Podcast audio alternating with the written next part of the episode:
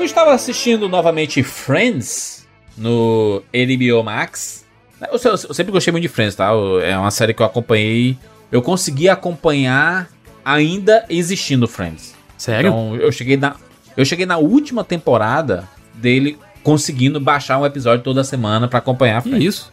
Eu tô, eu tô meio impressionado com isso aí. Idoso, né? Como assim, caralho? O Friends acabou no ano de Lost, Caramba. mano, do 2004. É sério?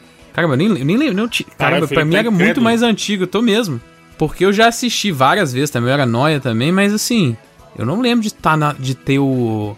Sabe, a euforia do último episódio do Friends. Eu não lembro disso, realmente. E não é, e eu tinha tipo 11 anos, eu não era tão novo. Não, tinha um movimento. e tanto- Eu, cara, eu, eu, eu lembro que eu, eu comecei a baixar série de TV com 24 horas na segunda temporada, ali em 2002. Foi quando eu comecei a baixar. Olha os RMVB legendado. Porra, é. é, qualidade bebê. zona lixeira. Tu também, hein, Bruno? Tu também tu é dessa época, hein, Bruno? Fala aí. Vai dizer sou eu aqui que eu baixava séries. As antigas. O que eu lembro de fazer era Ah, pegar streaming Heroes. gringo pra assistir, por exemplo, o final de Lost, aquela porcaria. Eu fiz isso porque eu não queria nem esperar. Assim, Mas não, tu baixava na época, não baixava? Baixava. Não, nem baixava, eu assistia, eu assistia a streaming, cara, da TV é, gringa, entendeu? Ah, no. no qual, qual era aquele que tinha? Tinha an- antes de ser Twitch, era Just TV. Ustream. Antes da Twitch. Just, Pode era Just Twitch TV era né? Just TV. Tinha um in no meio, É. just.in TV, um negócio assim. Não, era Just. Just TV. Não tinha um ponto in no meio? Eu não sei. Tinha esse Ust- E Ustream stream, é. também. É Justin. É Justin. É Justin TV, Justin, né? É. É, nessa época eu não queria nem esperar sair o, o arquivo, eu já assistia logo, era a transmissão via streaming do, da gringa, cara. Aí depois virou. Não, e, ti- tinha. Tinha aquela TwitchCam. le- Lembra da TwitchCam também? Que. Nossa, Isso também aí, é. Os primórdios da, da- do negócio da. Madrugada desse bagulho era bizarro, hein? É. Sim. Mas eu, né, eu assisti. Fr- Friends é uma série que eu sempre gostei, é aquela sériezinha da hora do almoço, do lanche. Final e melhor tal. que o de Lost, hein? Só pra deixar pontuado aí. Eu gosto só do final, porque a última tempo- as duas últimas temporadas são péssimas. Aquele negócio do Joey e a Rachel é um negócio É inacreditável. de- bizarro demais, né? É tipo irmão se pegando, assim, você assistir isso. E aí, eu tava.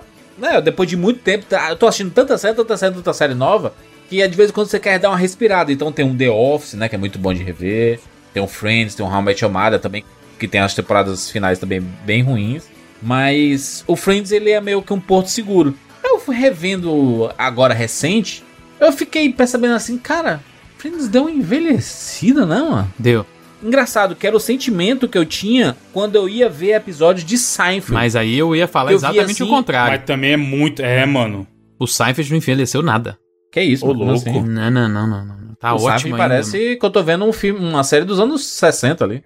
Não, tipo assim, eu acho que o humor é muito mais, muito melhor do que o do Friends. No- Nesse sentido de ter de as piadas funcionarem. De ser mais atemporal, né? Eu acho que sim, porque, porque são pessoas ruins. assim. Escrotas. Exato. Sim. Então ele fazer piada vencida pelo tempo combina com essas pessoas nojentas, né? Também.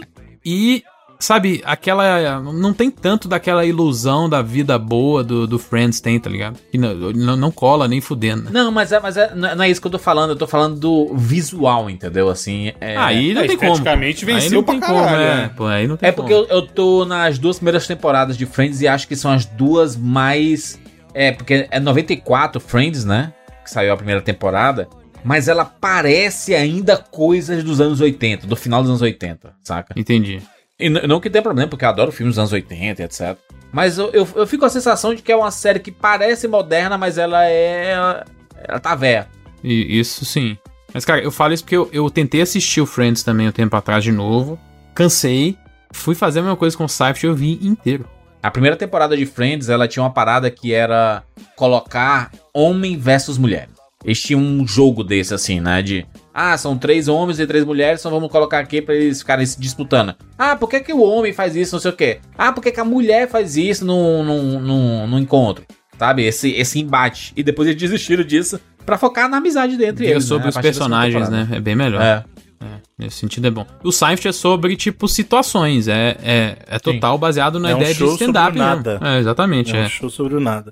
Mas a- a- até cê- vocês terem citado o Seinfeld é curioso, porque assim, não sei por que cargas d'água. Vocês já, todos vocês assistiram o Curb Your Enthusiasm? Já- o- eu já. Não. Sim, Segura não onda. vi. é, é bizarro porque assim, eu gosto do Curb Your Enthusiasm. Aí eu não sei por que cargas d'água eu decidi assistir o primeiro episódio, tipo o primeirão mesmo, da primeira temporada. Cara, eu senti dor física assistindo, tipo, esse primeiro Mas é episódio. engraçado, mano. Eu tenho mais facilidade de assistir o Seinfeld do que o Curb também. Não, então é, não, Seinfeld, beleza. E o Curb, cara, eu assisti, eu falei, cara, eu, eu tava, do- tava doendo mesmo. Tipo, eu tava assistindo e tava doendo. ruim? E eu falei, cara, eu terminei mal o primeiro episódio, assim, porque é ruim. O primeiro episódio é muito de tudo que você pensar. Caraca, aqui no Brasil, o título ficou Segura a Onda do Segura a onda, é. E, e assim, eu terminei mal, eu terminei, tipo, passando mal. Eu falei, cara, eu realmente assisti esse episódio. E, e melhora com o tempo também, mas é que quem tiver oportunidade, tem no HBO, assista o primeiro episódio. Você tentou reassistir esses tempos, Felipe, o Curb Não, não. Enthusiasm? Na verdade, nem vi a última temporada que saiu e foi renovada agora de novo, né? Ainda não vi. né? Então, assim, é, é bizarro, cara. É muito bizarro. Você fala assim, mano, isso aqui virou uma produção de TV real, assim. Parece galera que pegou uma câmera, assim, malhação. Eu sei que tem essa pegada no Curb, mas a- o primeiro episódio é muito, muito amador, mano. Muito. É que o a gente viu no Friends uma mudança de comportamento dos personagens por causa da chegada da internet e principalmente do celular, né? Mas você vê a transição, porque antes era telefones gigantes, né? Não tinha celular e tudo mais, aí começam a aparecer os celulares, era aquele tijolão e eles usando como se fosse a coisa mais moderna do mundo, e depois começa a aparecer alguma coisa de internet, eles falam: "Meu Deus, o e-mail, você manda a mensagem e a pessoa recebe a mensagem digitalmente". É uma loucura, assim, sabe? É um, é um exercício de, de época, assim, né? Você vê a transição. Porque quando vem How, How I Met Your Mother, quando acaba Friends, ali em 2005, 2006, ele já vem na geração internet, celulares e etc, né? Então, quando você revê How I Met Your Mother, que teve, sei lá, 9, 10 temporadas, acho que foram 9, 9 temporadas, ele já não soa mais tão, tão velho assim, sabe? Menos já, já, já tendo acabado alguns anos e tendo começado há mais de 10 anos aí, né?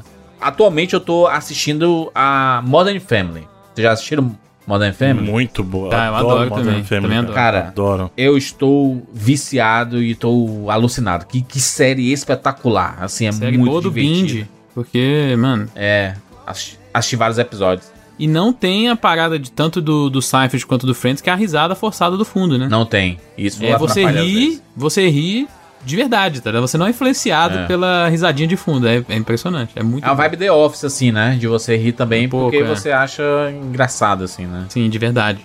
E The Office pra mim não envelhece. É zero. Pra mim, quem não envelhece é Parks, Parks and Rec. Tu ia falar que não gosta, não gosta de The Office, Felipe? É? Adoro The Office. Não, adoro The Office. Ah. Parks and Rec Eu que ia também. falar, acho que na, na hora que tava falando que eu ia falar que é, eu tenho um.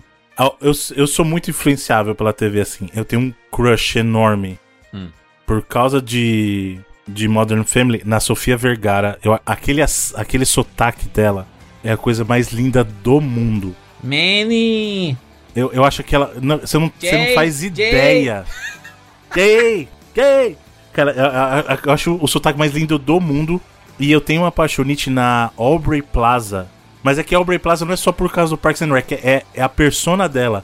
Tipo, aquela coisa da menina mal-humorada que não tá nem aí pra nada, eu, eu não sei porquê. Eu, eu, eu, eu fico fascinado. na fi- Você sabe quem é a Aubrey Plaza, né? Hum. Do Parks and Rec. Ela é, ela é a namorada Scott do, Pilgrim. do Chris Pratt. No Parks and Rec. Isso, no Parks and Rec, isso. E ela faz lá no, no Scott Pilgrim, ela faz a, a amiga da, da Anna Kendrick lá também, Isso, que odeia o Michael que Cera. odeia tudo. Sim. É, então, eu acho essa persona dela uma coisa fantástica. Eu, assim, me fascina essa coisa do. do é- ela é tão mal-humorada que é charmoso, entendeu? Tipo, é um negócio muito estranho. Então você gosta da, da det- detetivezinha lá do Brooklyn Nine-Nine também? Ah, Stephanie, Stephanie Beatriz. Sim. A Ela que é faz a Dias, Rosa Dias. Rosa Dias. A ela é Rosa muito Dias. legal, mano. A, a Rosa Dias eu gosto, mas não, não tá no mesmo nível de. Porque assim, a Rosa Dias, a- aí eu acho que ela já passa da ela linha um ela odeia pouquinho. mais as coisas.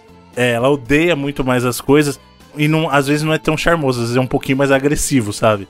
Mas eu gosto, eu gosto muito da personagem da Rosa. Tapinha, Bruno. Ah, sabe uma coisa curiosa? Eu não gostava tanto da Santiago no começo. E aí, tipo, conforme vai passando o tempo, ela passa a ficar mais agradável. Sabe? Tipo, ela, ela muda. Eu gosto de personagens que têm crescimento também, sabe? Eu acho, eu acho muito legal. O Brooklyn, é fantástico em termos disso, até o próprio Peralta. Assim, é que o Peralta, o Andy Samberg é um bom ator mesmo, assim, mas ele tem um crescimento dentro disso. Tem muita série legal de, de que você consegue perceber crescimento. E essa é uma crítica, na verdade, que eu tenho, a, a queridinha do Sr. Jurandir Filho. Ixi, já vai todo esse rolê pra falar mal de Lost. É, Não, não é do Lost. Não, Lost esquece. Eu não vou nem falar de Lost, mano. Lost pra Que mim isso, deve ter mano? acabado antes. Eu vou. É, é a- a- o How I Met Your Mother. Hum. Porque, pra forçar o final que eles queriam, eles jogaram a evolução de um personagem no lixo. No lixo. E você sabe de quem que eu tô falando. De quem, mano? Não sou adivinho, não. Que pra mim pode ter sido uma boa decisão. É, É, ninguém não vai ter nenhuma punição se você falar não. Bruno. É. Cara, assim, segundo eles, é sempre aquela. Eu já sabia o final que eu queria montar. E o final deles era que o Ted terminasse com a Robin, né? Sim. Isso era o final deles. Só que no meio do caminho, eles encontraram uma barreira, na minha opinião. Que foi o seguinte: foi na penúltima. Foi, na verdade, foi- eles fizeram o setup disso na antepenúltima. E aí na penúltima, eles fizeram o relacionamento da Robin com o Barney. Barney. Foi bem legal. E isso foi muito bom pra ele. Ele amadureceu muito. É. Só que pra forçar o final que eles queriam, o que, que eles fizeram lá na Eu não sei se isso é spoiler. É, mas não tem problema. Que forçou. Eles tiveram que forçar a ruptura deles pra poder dar o final que eles queriam lá. E aí eles jogaram a evolução do Barney no lixo. No lixo, cara. Isso pra mim foi muito Mas ruim. nem todas as pessoas são boas pra sempre, não. É, e o Barney é um personagem também, né, bem ruim, né? Assim, bem, bem ruim do, Mas é por de isso que eu tô moralmente falando, Ele é né? uma pessoa ruim. Ele era um, então, mas a Robin transformou ele num personagem melhor. Esse relacionamento Mas fez ele bem pra ele. Não, não aguentou e virou uma pessoa ruim de novo. Acontece. E aí eu, eu acho bom porque o negócio lá do, do Ted com Robin, ele já fala no primeiro episódio que ele assim, né? Ah, então a, a, a tia Robin é, é, é- é- Como é? Ela. E eu vi ela entrando no, no, no bar. E aí. E é- essa é a sua tia Robin. Aí você, caraca, não é a mãe, mãe deles. A gente fica surpreso, né? Porque a gente pensa que é ela. Que vai ser a mãe dos, dos pivetes, na verdade não é. No primeiro episódio faz isso. Então, mas é, é, essa parte eu já não gosto. né? Mas paciência. Também, Bruno, tu é muito chato, né? Caramba. Não, não é. Só. Porque só um- Não é foda. O não. Não, Não. É. Ele mesmo Não. viu falando, não, tudo bem, eu sei que eu sou chato. Aí Não, agora então, mete essa. Mas o ponto Não. é esse. Eu posso ser chato, mas a questão não é essa. É isso que eu quis dizer. Não é essa a questão. Eles estavam tão obcecados nisso. Vai dar spoiler pras pessoas aí. Então, e eu acho, eu acho a personagem da mãe uma personagem tão bonita que também foi outro serviço que eles fizeram. Eu, eu acho que. Entendeu? Sei lá, cara. Eu, eu, não gosto. Eu gosto, eu gosto muito dela. Por isso que eu tô falando. E aí, esse final é um desserviço, na minha opinião. Tá ligado que estão fazendo o, o How I Met Your How I Father? Met Your Father. É, Meu Deus, a chance de ser ruim é muito grande. é com a Ashley Simpson, não é? É ela mesmo. E aí o, o- Eu tava revendo no Multishow de vez em quando tá passando. Eu lembro do Multishow que eu gostava do canal e todo não gosto mais não. Mas o, o Multishow tá passando de vez em quando o Maluco no Pedaço. do nada ele começa a passar. Passava antes Chaves, Chapolin, né? Passava também. Cara, mas e o maluco no pedaço tem umas discussões. É muito legal o Maluco Tá. no Pedaço. tem, tem alguns anos também, é, foi bem de boa de ver. Mas ele tem uma cara de velho, né? De produto dos anos Tem, 80. mas a ali, discussão né? que eles colocaram ali, eu lembro até hoje, porque inclusive eu revi esse episódio recentemente, que é quando eles vão presos Muito bom esse episódio.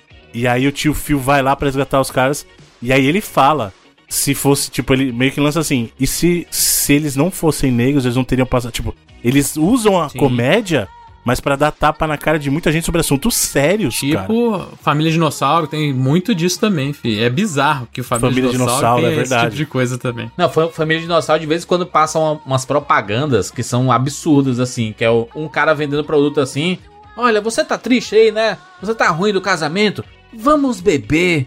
O álcool é o melhor amigo do homem. E não sei o que. Você tá ruim aí no seu casamento? A bebida vai te salvar. Sabe? As propagandas assim, bizarras. Não, e, e o final, diferente do Lost, o final Caraca, do Família Dinossauros é uma das coisas mais, assim, é, incríveis que já fizeram É na TV. triste, né? pra um- é muito triste, só que assim, você viu um programa que é uma sitcom familiar durante temporadas. E o episódio final, cara, é muito triste. Ah, era só que é chegando, né? demanda coragem, é tipo, o, o final é isso. Eu, assim, eu vou entregar porque é um Meteora. momento. Não, não, é assim, eles estão lá assistindo TV enquanto eles estão eles estão esperando pra morrer, cara.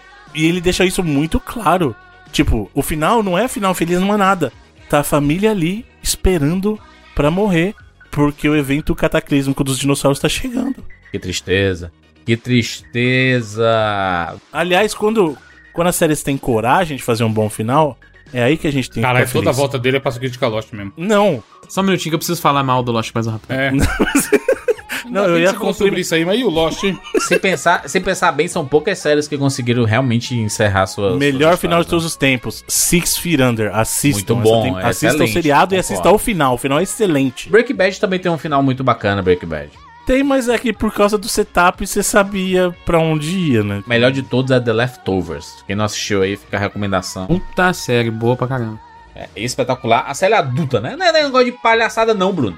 É negócio de, de porradinha. Você que tá coisas. defendendo E aí, série filho. boa, tem, sei lá, 3, 4 temporadas. Acabou. Três temporadas, na verdade. Né? Exato aí. Pouquíssima coisa. Maravilhoso. Discussões pesadíssimas, assim, que, que são boas. É, é- acho, acho legal. Acho que é bom ter série sobre tudo, né? No, em- no fim da. No fingir dos ovos de todos os assuntos, porque cada um pega o que, o que curte ali, né? Mas quando tem essas discussões mais, mais pesadas, mais internas, assim, é muito legal. Ainda mais o Six Feet Under que o Bruno falou. A discussão, a série toda é sobre morte, né, cara? E falar, cara, é uma Uhum. coisa brilhante a série. E também é triste que tá uma porra, né? O Bruno também só gosta de coisa triste, né, Bruno? É bem isso, mano. Pronto, agora vai. Muito bem, muito bem, vambora. Eu sou Júlio de Filho. Eu sou Felipe Mesquita. Eu sou Evandro de Freitas.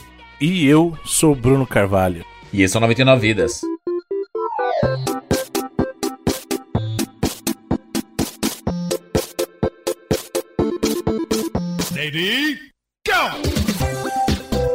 Pula, pula, pula, pula, pula.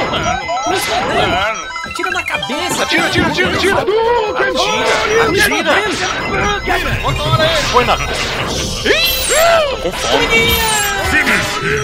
Ah, já zerei esse aí. Me tira um pouco, papai. Gol, animal. Vai morrer! Ah, morreu. Relaxa, a gente tem 99 vidas.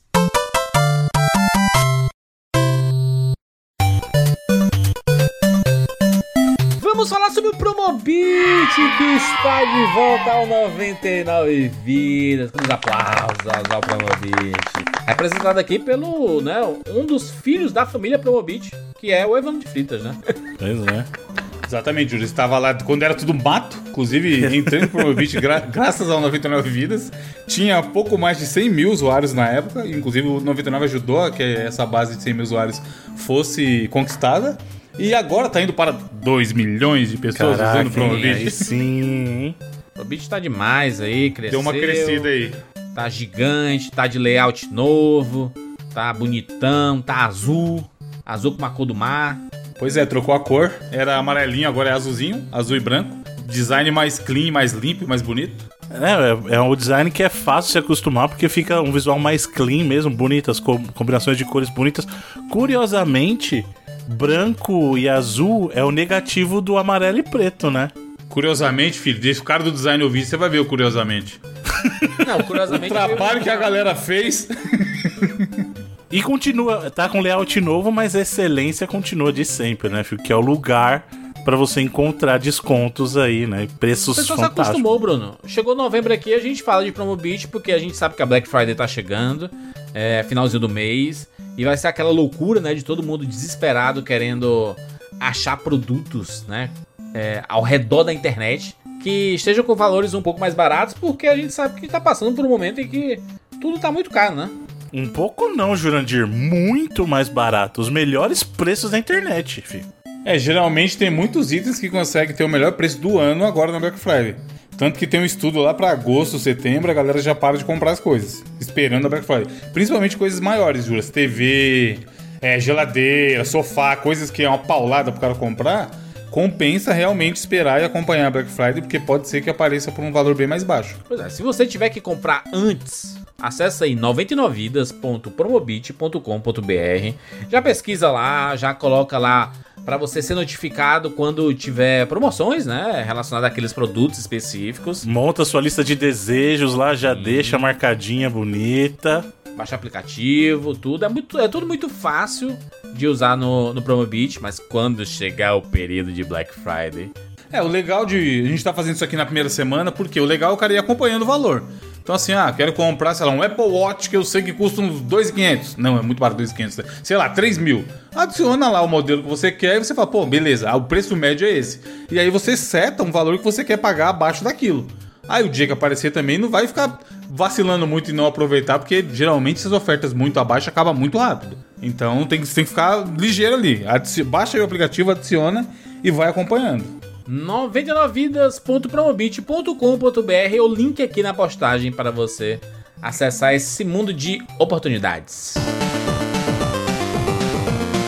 Falando em oportunidade, vamos falar sobre uma parceria que estamos iniciando aqui no 99 Vidas com a Criato. Você não conhece? Acesse aí no Instagram, criato.oficial. Por quê? Por que estamos falando sobre a Criato? Porque se você for assinante do 99 Vidas no Sparco, né, 99vidas.com.br barra cine, você recebe os nossos bônus todas as semanas. São podcasts extras, já tem mais de 170 edições. Você vai desfrutar de muito conteúdo além desse que você está ouvindo aqui. é, e vai receber mais bônus. E se você. E ou, né? E ou. Se você for sub do nosso canal na Twitch, não sabia que a gente tem Twitch? twitch.tv barra 99 vidas. Se você for sub do nosso canal, você vai estar participando de um concurso de sorte em que você pode ganhar itens da Criato. Olha que coisa maravilhosa. Eva, nós todos recebemos, né? Pois é, gente, a gente esperou um tempo pra anunciar essa parceria. Eu já tinha alguns produtos deles. O Elton conversou com a gente. Ele mandou também pra todo o time do 99 Vida. Todo mundo tem itens da Criato nas suas casas agora, decorando aí. O Júlio está de casa nova com coisas do, da Criato, decorando o apezinho dele com a Mari aí.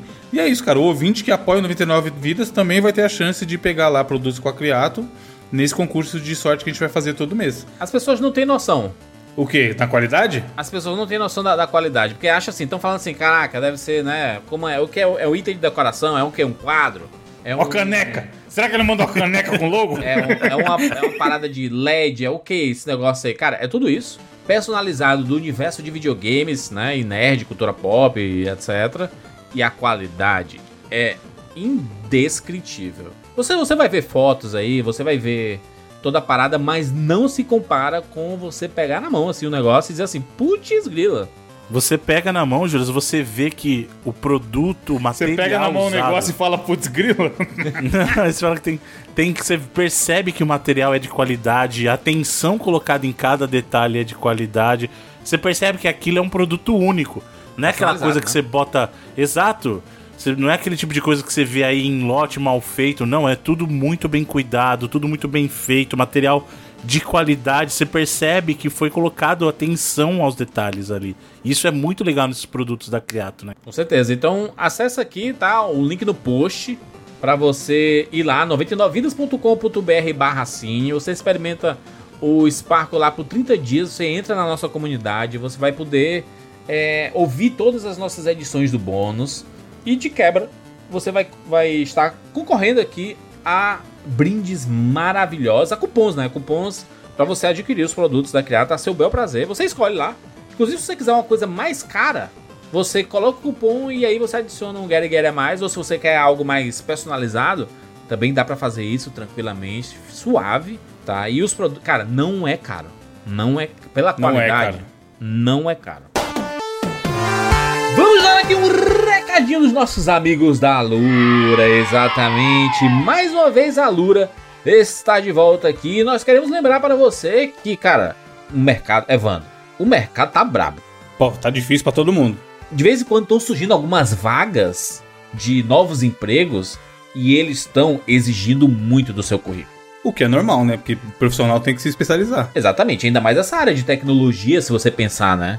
Cara, a roda vai girando e vão surgindo coisas novas e a gente precisa se atualizar, a gente precisa melhorar o nosso conhecimento e nada melhor do que fazendo isso na Lura, né? Se você acessar alura.com.br barra promoção barra 99 vidas, você ganha 10% de desconto na sua assinatura. Porque com uma assinatura, Evandro, você tem acesso a tudo. Exato, Júlio. Você tem mais de 1.300 cursos. No momento dessa gravação tem 1.322. Você vai ter acesso a todo esse conteúdo durante um ano para acessar a hora que você quiser, aonde você quiser. E tal qual a Netflix, a gente vive falando aí que tá, sai coisa nova toda semana, a Luro também tá postando curso novo toda semana. Então, um catálogo imenso aí de coisas pra você se especializar e se tornar um bom, bom profissional. Com certeza, cara. Curso de programação, curso de front-end, data science, de mobile aí pra quem quer trabalhar com, né, com celulares aí. E que área que tá precisando, hein, mano? Tem vaga de mobile lá na firma lá, uns oito meses aberto e não acho ninguém. Tô dizendo, olha aí. Que tal fazer um curso na Alura e mandar o currículo aí para evandro@bol.com.br? É, até, eu trabalho no BOL, isso mesmo. Manda aí que vai voltar pouco esse e-mail. Não, mas é sério, porque, cara, hoje em dia tem o quê? É serviço de assinatura e aplicativos. Verdade. É difícil a coisa que não tem aplicativo. Então é uma área que demanda muito de pessoas que consigam trabalhar desenvolvendo interface de aplicativo, programação para aplicativo, é Android, iOS e tudo mais. E a Lura tem uma formação de totalmente voltada para mobile.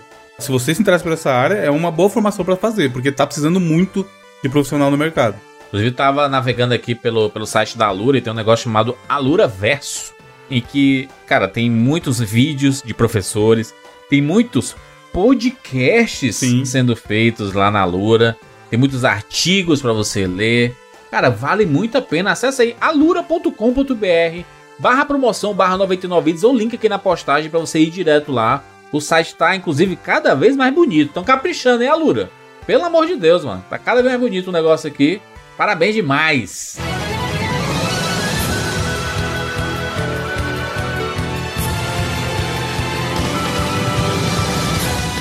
Meninos, estamos aqui juntos mais uma vez para mais uma edição do 99 Vidas. E dessa vez estamos de volta para mais uma edição da nossa série na TV. É isso, estamos de volta. É um, um derivado do estilo 99 Vidas, né? Estilo 99 Vidas, aquele podcast mais livre, né?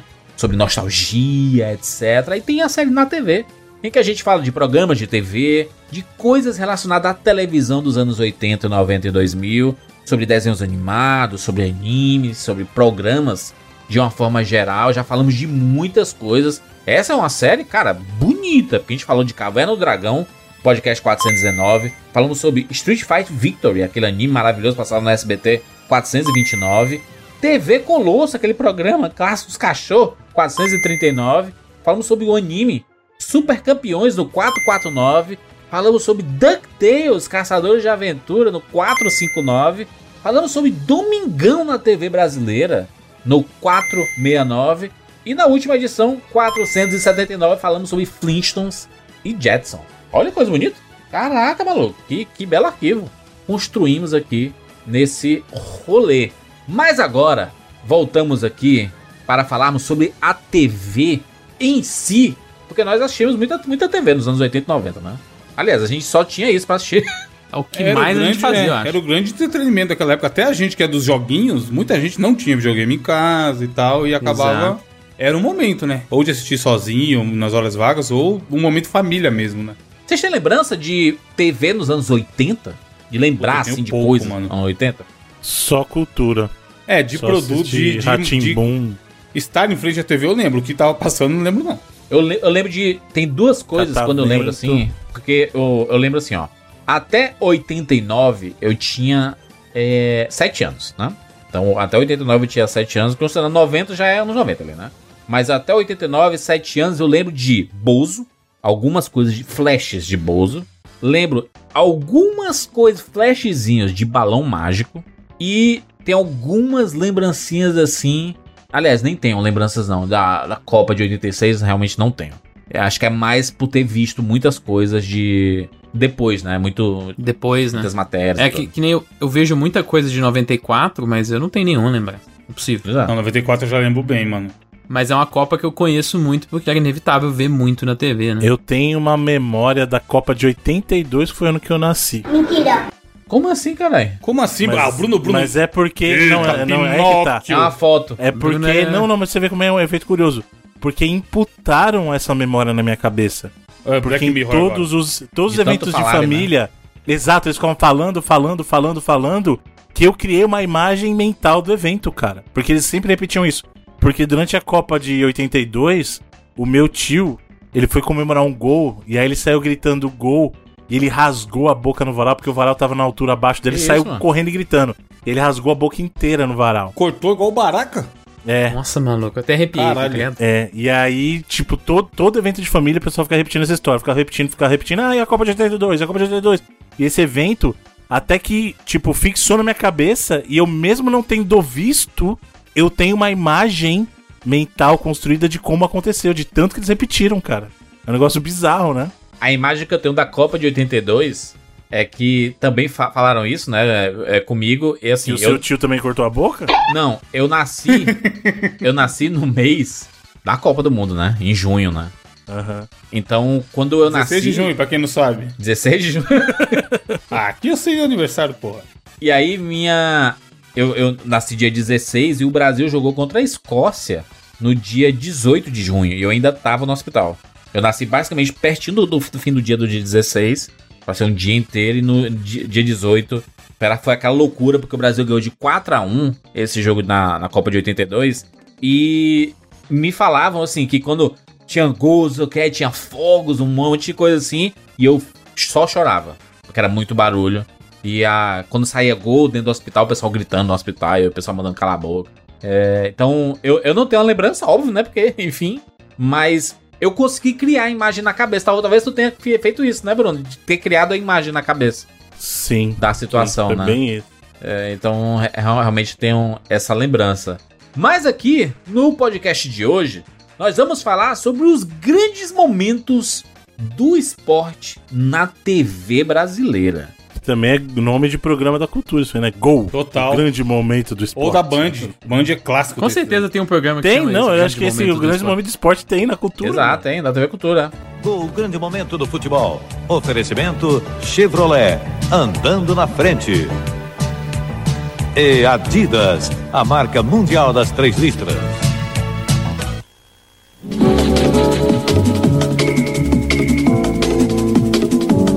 Tudo bem? O nosso programa Gol desta semana vai entrar no túnel do tempo para mostrar os gols mais bonitos da história das Copas. E vamos começar essa viagem pela Copa de 62 no Chile. Aí o Didi metendo essa bola para trabalhar o Brasil aqui pelo lado esquerdo, Amarildo para Garrincha. Olha que golaço, olha que golaço, Garrincha! É verdade, ele faturou Copa de 58 e 62 jogando barbaridade. Acho que um bom pra gente começar é falar, às vezes, das lembranças de Copa mesmo, né? É, Copa do Porque Mundo. é uma vibe diferente, né? Copa do Mundo pra mim é, é de 90 pra cá. 90 eu tenho lembrança. Lembrança da Copa. A primeira que eu lembro é 98. 90 eu lembro só do mascote lá. não lembro de nada, mano. O goleiro Goicoechea da Argentina. Eu lembro demais porque eu, eu gostava de jogar no gol, né? Então, a Copa foi maravilhosa, assim, né? Porque era 90 é muito clássico porque tem Brasil e Argentina, não teve? Não foi Tem 90? Brasil e 90 Argentina, gol foi o do quê? Canidia. O Itália? Brasil foi eliminado? É aquele, aquele mascotinho meio 3D e tal? Isso, é da, feito de um monte de Isso. bloquinho da Itália lá. Isso. Que a cabeça é uma bola e aí é um monte de quadradinho. o passe do Maradona pro Canidia. E o Canidia vai, passa pelo Tafarel e faz o gol. Maradona. Finta em cima do alemão. Sai do Dunga. Olha o Maradona que está machucado aí. Enfiou pra Canija. Fez a finta em Tafarel, bateu. E é o gol da Argentina. Tristeza. Foi uma Copa triste, né? Triste. E não é a Copa que o, Bra- que o Brasil tomou água batizada? Acho que é. Não foi, não foi nesse jogo do Brasil e Argentina? Foi. Eu não lembro. Que o branco fica tá apagadaço assim, fica molaço. Assim. Exato, depois que ele toma água da água É nesse batizada. daí, não foi nas eliminatórias, não. Eu acho que é. Eu acho que é na Copa, né? Não? Eu não lembro. Foi na Copa mesmo, foi na Copa de 90 essa água batizada aí. Foi, Uhum. foi. O branco. Na- dele. nas oitavas Argentina- que o Brasil Por isso que tem essa rivalidade, mano. E isso- a galera da Argentina conta isso aí com o maior orgulho. Não, o Maradona admitiu É. com o maior orgulho, mano. Igual o gol de mão, é. é. Jogo sujo e os caras ainda. É o orgulho, pô. Tipo assim, não que o brasileiro. Isso aí eu acho que o brasileiro nunca fez, mas o brasileiro é malandro também. A gente vê pelos jogos nas Libertadores. Gosta de uma serinha, gosta de simular uma falta e tal. Mas até aí, o cara fazer essas canalices e contar com orgulho é foda, mano. É engraçado uma que Copa, eu, tá ligado? O meu pai disse que o meu, o meu sobrinho, Matheus, ele tem esse nome por causa do Lothar Matheus, do, da, da Alemanha. mano. De 90, Da Copa de é. 90. Ele jogou pra E eu falei, caramba. pai, não- É o capitão da Não é por Alemanha. causa da religião, não, pai? Não, não, foi por causa do futebol aí. Aí eu falei, então o nome dele devia ser Mataus, né? Não Matheus, né? É, porque. Ah, mas ele deu uma brasileirada, pô. É. É meu sobrinho, meu papai, meu pai não escolheu o nome do menino, não, mano. É- Quem escolheu foi meu irmão, né? Não foi. É, mas o grande, mas a- o grande momento é a Copa de 94, né? Pelo, pelo menos na, na minha cabeça. A Copa de 94 ela é muito fresca, porque eu acho que foi a Copa que o Brasil ganhou que mais produziram conteúdo sobre ela. Em tudo. Nunca. Porque tinha fita cassete, né? A TV já tá. E a Vovuzela, doidão? Não, eu tô, tô falando de da que o Brasil ganhou, né? E 2002, pô. 2002 o Brasil ganhou.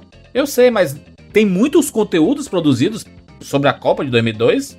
Eu acho que a de 94 foi mais marcante no geral pelo que ela É representou. porque já tava 24 anos na 24 fila. anos sem ganhar, é, tem Classificou é na verdade. Bacia das Almas lá com o gol do Romário. Tinha todo E foi logo na sequência da, da morte da- do Senna. Exato. O, patrioti- o- o patriotismo brasileiro, que naquela época significava alguma coisa, estava ferido. E aí, cara, o time não era bom não, tá? Era um time bem safado, mas tinha o. Romário, que é Deus. Romário e Bebeto, mano. Romário e Bebeto, mano. É dupla. Não, tinha uns caras bons, mas assim, a gente aprendeu depois a gostar do Brasil. Quadrado Mágico, Ronaldinho É. Gaúcho, Ronaldo. Os caras melhor do mundo. Naquela, naquele time era um monte de cara raçudo pra caralho. Dungão. Tinha os caras bons. É, e o Romário. Tipo, o, o acima da média era o Romário. Tanto que a galera fala, Romário ganha a Copa. Como se fosse possível Exato. o cara ganhar a Copa sozinho. Aí Romário mais 10 o time era. Mas era, era um monte de cara bom, mas não era assim, as estrelaças mundial, tá ligado? Na seleção. Igual veio a ter no futuro. Mas é, foi animal, cara, aquela época, porque era isso, era, era o underdog. O underdog, ó. Underdog. O Brasil tá 24 anos, 24 anos na fila e classificou difícil pra classificar. E foi jogo a jogo. Porra, acho que é da Suíça, Suécia, não sei, uns puta cara gigante. Que ganhou de 1x0 com gol de cabeça do Romário. Foi aquele gol maravilhoso, aquele que ele bate ca cabeceia pro chão. Ele quis dar cotovelada, bateu com o braço. Foi assim que ele fez contra a Holanda. Depois recebeu a falta e na cobrança da falta fez o gol. Vamos, Brasil, vamos, Brasil. Vamos, Jorginho. Olha o cruzamento e gol. Gol! Olha o gol! Gol!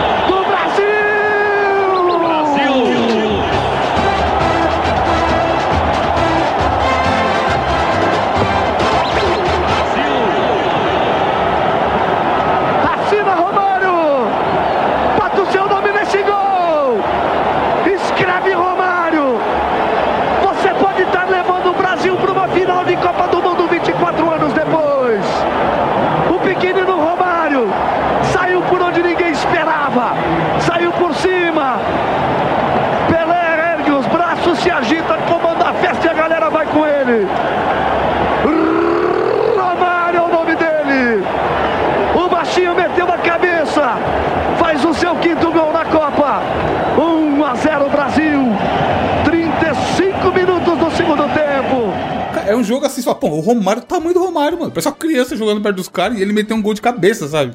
É todo jogo, era mó parto, o Brasil ganhava difícil e tudo mais, Sim. prorrogação, não sei o quê. E era a Suécia que o Brasil tinha empatado na fase de grupo, eu acho. Sim. Né? Era do mesmo grupo. Então era um jogo. Foi até engraçado, é muito engraçado isso, tanto que 94 2002 é parecido. Porque em 2002 o Brasil pega a Turquia no fase de grupo, tem um jogo difícil pra caramba também, ganha o jogo.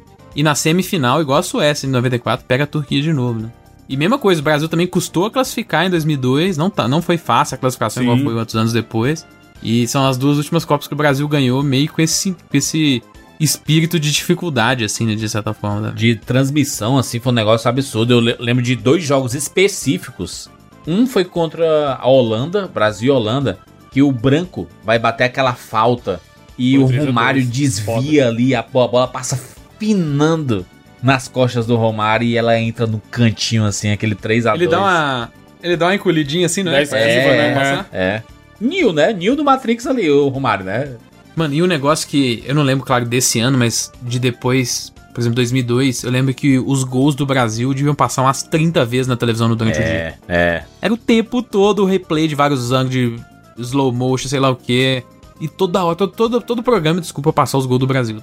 É que a Copa de, de 2002, tipo assim, a, a de 94 foi nos Estados Unidos, aí foi suave, né? A a- os jogos meio-dia, né? Duas horas da tarde, aquela coisa É, e aí bonita. tinha aquele rolê de parar de trabalhar, é pra ver jogo. É, era uma, foi, um- foi um, fe- A gente era criança, né? Então nem tinha muita noção disso, né? A aula não tinha, porque era na, na não, época é, já da. nem tem, é dia de jogo nas não férias. tá doido. Não, mas, de- mas já era na época de férias, né? Era metade de junho ali e tudo, né? Então, a gente nem, nem, lembrava. Mas na Copa de 2002, cara, a gente era madrugada, né? Japão e Coreia, né? Sim. Era, os jogos eram 3, é, se não me engano, era 3, 5 e 7 da manhã. É, caraca, Eu mano. acho que era esses horários. Eu lembro que o é, tinha uns jogos que era clarinho lá, que, por exemplo, Brasil e Costa Rica e Brasil e Inglaterra foi o mais cedo, que eu acho que é 3 horas da manhã. Mano, eu lembro, eu tenho essa memória viva, meu tio me acordando pra assistir esse jogo. 3 horas da manhã. E é outro também que é clássico de ver o replay mil vezes, que é aquele gol do Ronaldinho contra a Inglaterra, né? O Brasil tem na área Roque Júnior, Lúcio, Ronaldinho, Gilberto Silva e Rivaldo. Ronaldinho Gaúcho cobrou direto pro gol!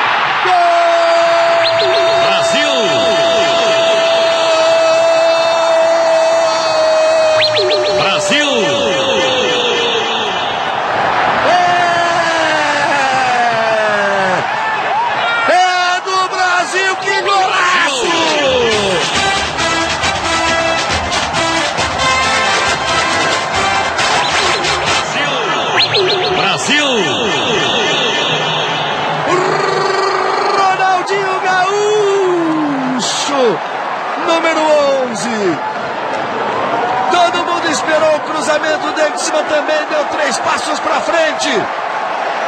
Ronaldinho enxergou, meteu lá na marca, botou na pinta. Aquela falta de longe que aí. Os caras falam que ele foi cruzar, né? É. Exato, mostra o Cafu andando devagarzinho assim na frente da bola e tal. E Eu lembro dele comemorando que ele fica dando soco no ar, assim, várias vezes, no assim. ar, é. Uma coisa que tem na Copa de 94, que mudou depois, foi a última Copa que tinha 24 times. É verdade. Passou pra E aí 32, depois né? passou a ser 32, é. É. É, o que, eu, o que eu lembro dessas duas Copas em específico em termos de transmissão é que, cara, 94, né? É tetra! Galvão Bueno enlouquecido, né? com fone, com fone torto na cabeça, aquele abraçando texto, o Pelé. aquele texto inteiro que ele fala ali do Baggio pegando a bola. O Brasil tem três, a Itália tem dois. Todos acenam para Tafarel. Baggio contra Tafarel. Se Tafarel pegar, acabou. Se Tafarel pegar, o Brasil era campeão. Se Tafarel pegar, o Brasil é campeão. Todos no gol junto com Tafarel. Todos no gol com Tafarel. Baggio e Tafarel. Vai partir, vai que é sua, Tafarel. Partiu, bateu, acabou! Acabou! Acabou!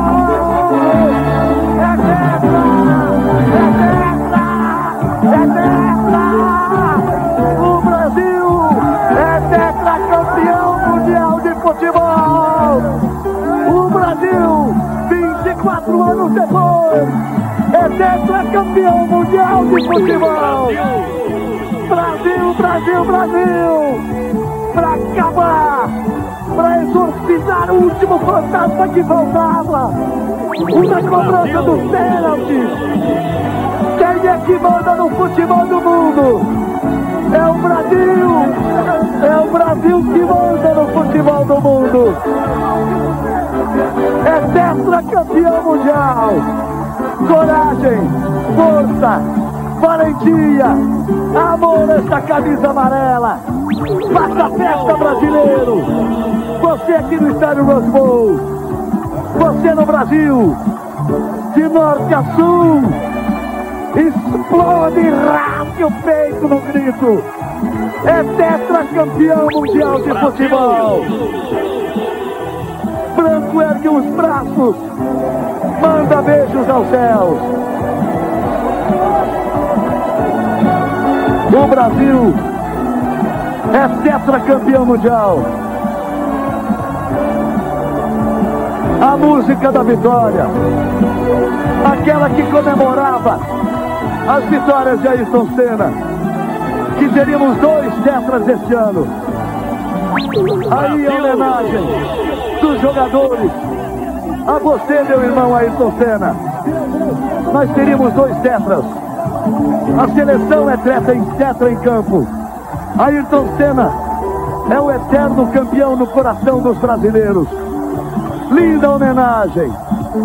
É isso assim, se, se, né, se perder, vamos ser campeão, não sei o que, tudo. Aí ele vai, acabou, acabou. Aí, e aí a galera invadindo o campo, fazendo aviãozinho, fazendo, né, o, o do carro do Senna. E, é, cara, que loucura, né? O Aí Zagallo. tinha que ser o Brasil mesmo, né? O Roberto Baggio isolou um pênalti. O melhor cara, né, mano? Imagina, imaginável, assim. né? Cara, e era o Roberto Baggio, que era, que era o me- o melhor jogador do mundo na época, né? Então, Exato, o cara jogava muita bola e ele isolou o pênalti. eu assisti um filme sobre o Roberto Baggio, né? Que tem na Netflix, né? E mostrando o que- é que ele passou depois dali, porque ele foi Tá doido, ostracizado, né? Ele nunca conseguiu se recuperar depois daquele pênalti perdido. E teve toda uma busca pessoal dele, que ele, ele foi pro budismo e, ele se contundiu várias vezes. Não, e ele foi pra Copa como. Em 93 ele ganhou como melhor jogador do mundo. Pois é, pois é. Quem tava nas cabeças era ele, o Romário e o Bergkamp. E aí ele foi em primeiro, o Romário foi em segundo e o Bergkamp foi em terceiro. Pensa pro Romário, o Romário já foi mordido, caralho.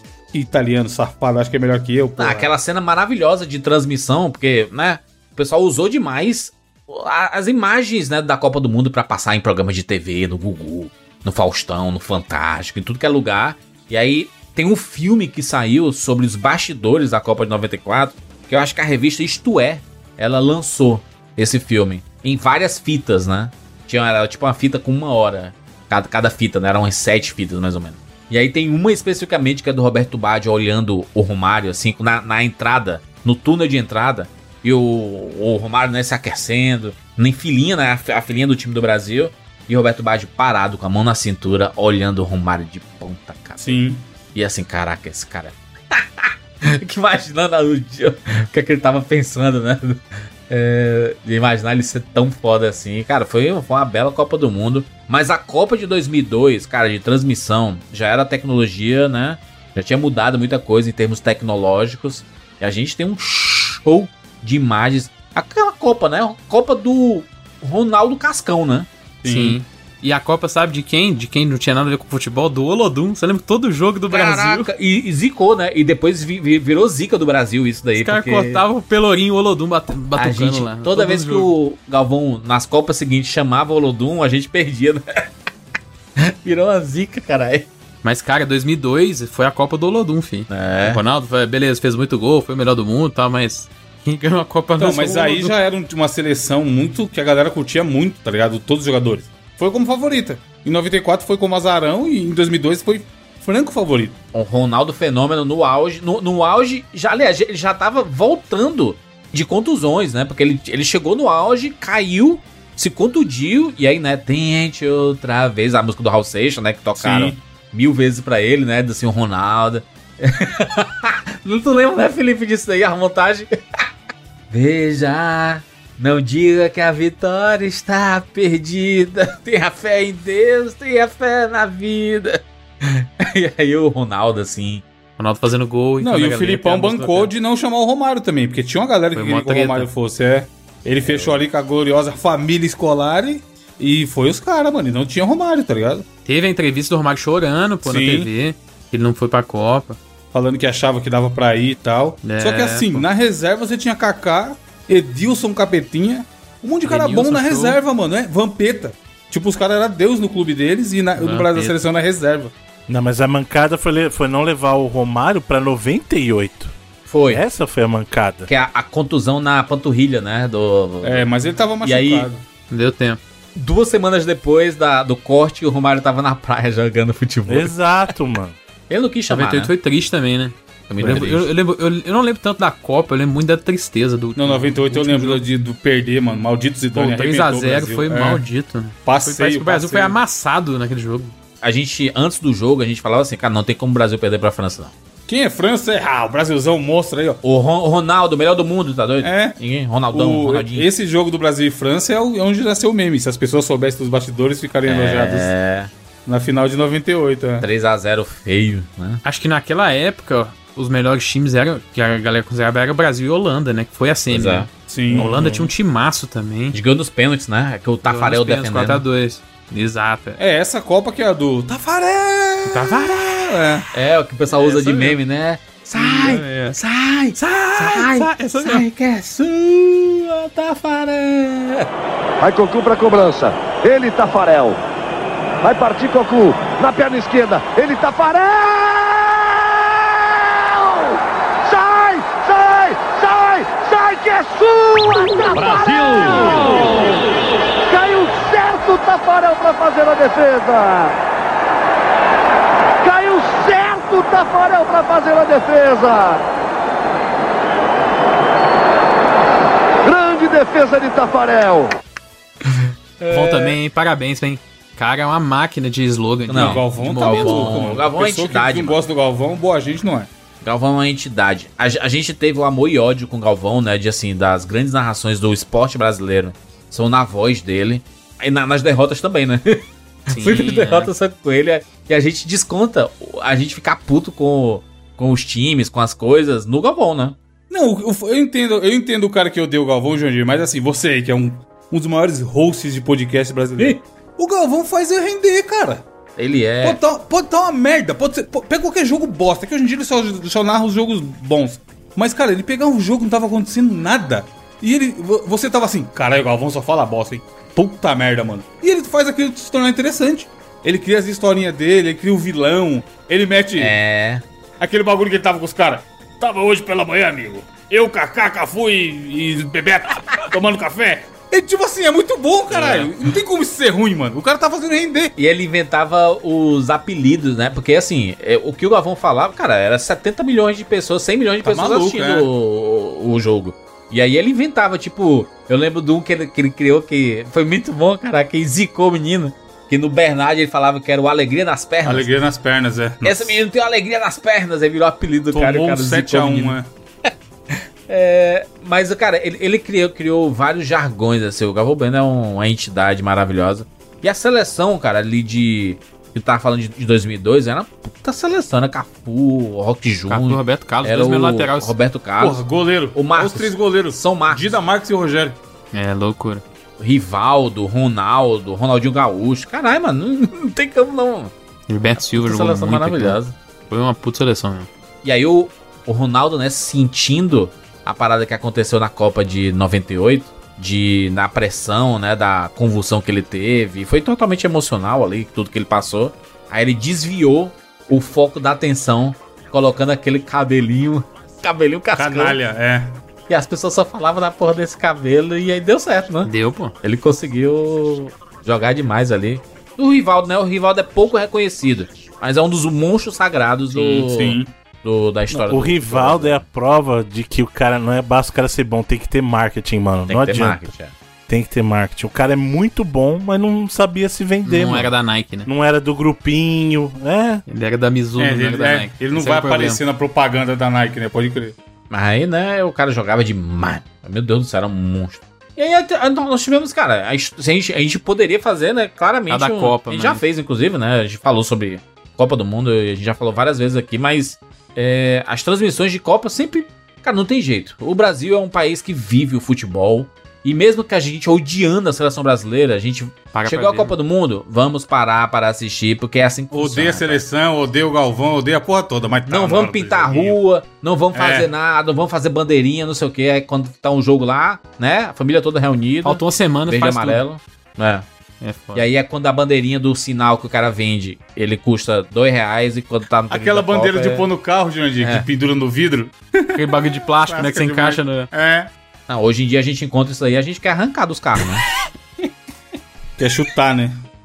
É, eu quero ver como vai ser ano que vem essa Copa aí, porque quem vai ter a moral de botar a camiseta? uniforme azul, uniforme azul, né? É o de Vai protesto. azul ou branco? vai ser um ano ruim É. pra Copa ano que vem, né?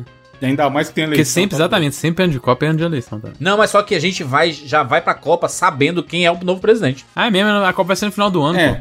Vai ser em talvez novembro. esteja Vai ser trabalhando isso, o resgate do orgulho de ser Imagina o Lulão. e. Eita, Lula. É, Agora, agora, né? O pessoal ficou puto nos comentários, né? Companheiro, vamos ganhar. Não, já pensou se o Lula ganha e o Brasil ganha a Copa, mano? Teve um cara que me xingou porque eu falei Aí o dólar é Dilma. um real, caralho. Eu, eu, fa- eu falei, eita, foi o governo da Dilma que começou. E nem foi em 2010, né? Naquele podcast lá em 2010. Uhum. Era o fim do Lula, né? E o começo do, 2000 foi em 2011 o começo da, da Dilma, né? Mas, cara, é a, a Copa do Mundo ela sempre movimenta tudo e é, talvez seja um dos melhores, as melhores, melhores situações que a gente vê. Aquele meizinho da Copa É bom é demais, meio tá louco. surreal, né? É surreal. A demais. Olimpíada a gente viveu recentemente aí, é top, é top. Mas a Copa é. Cara, é muito bizarro, mano. O clima da Copa é um negócio bizarro. É, na Copa rola um negócio que a gente falou que não rola na Olimpíada, que a galera simplesmente para de trabalhar. A escola acaba Sim. mais cedo, ou começa mais tarde. Ah, cara, mas isso é por causa da cultura do brasileiro geral, né? Eu, eu particularmente, eu gosto mais das Olimpíadas porque tem mais coisas acontecendo por mais tempo, sabe? Assim, eu, eu realmente gosto mais de acompanhar as Olimpíadas, porque o futebol é legal, mas tá... É isso, né? Futebol Agora eu tá vejo é todos os jogos. Quando tem Copa do Mundo, eu boto é, tipo assim. Eu também, mano. é, quatro telas ao mesmo tempo. Não, e mas Teve, tudo teve, teve Copa aí, eu vi três jogos em um dia, cara. Mas é, mesmo assim. O bom, o bom é que eles não assim, colocam não ao é mesmo um tempo monte, mais, né, Wanda? Eles, ele coloca assim, acabou um jogo, começa outro. Acabou um jogo, começa Exato, outro. é. acabou um jogo. Aí dá pra ver. Bruno, Bruno, eu acho que eu não vejo seis horas de TV por semana. Imagina ver no mesmo dia. É. Então, mas é que as Olimpíadas tá acontecendo, tipo, não é três jogos ao mesmo tempo, tá acontecendo, sei lá, Sim. seis, sete eventos ao mesmo tempo e é o dia inteiro, né? Tipo, É, eu, eu, eu- assim, eu, eu gosto muito de Olimpíadas. E tem, Tem vários momentos. momentos das é. Olimpíadas. Tem- eu lembro não, um re- relativamente recente, o do César Cielo, foi muito cabuloso, né? A Caraca. que dos 50 metros. Porque era muito rápido, né? Milton Leite narrando, né, a, É. a vitória dele é um clássico, né? Brasileiro César Cielo, todo concentrado, vai nadar de raid número 4. Fique ligado, a prova é rapidíssima, a prova mais rápida da natação olímpica. Todos ficam em pé no cubo d'água. Cada detalhe é fundamental. Embaixo a raia 1, no alto a raia 8, uma piscina só. E eles vêm. Pouco mais de 20 segundos para a consagração. César Cielo começou forte na raid número 4. O francês também vem forte na raid número 5.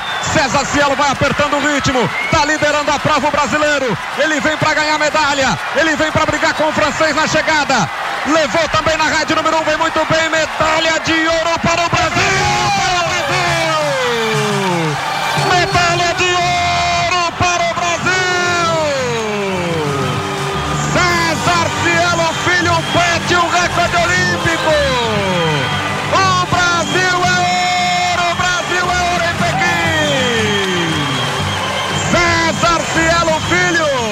E é engraçado porque é um evento que, tipo assim, é, é muita energia, muita adrenalina em, sei lá, eu não sei nem quantos segundos, mas acho que é 20 e poucos segundos, não é um negócio assim?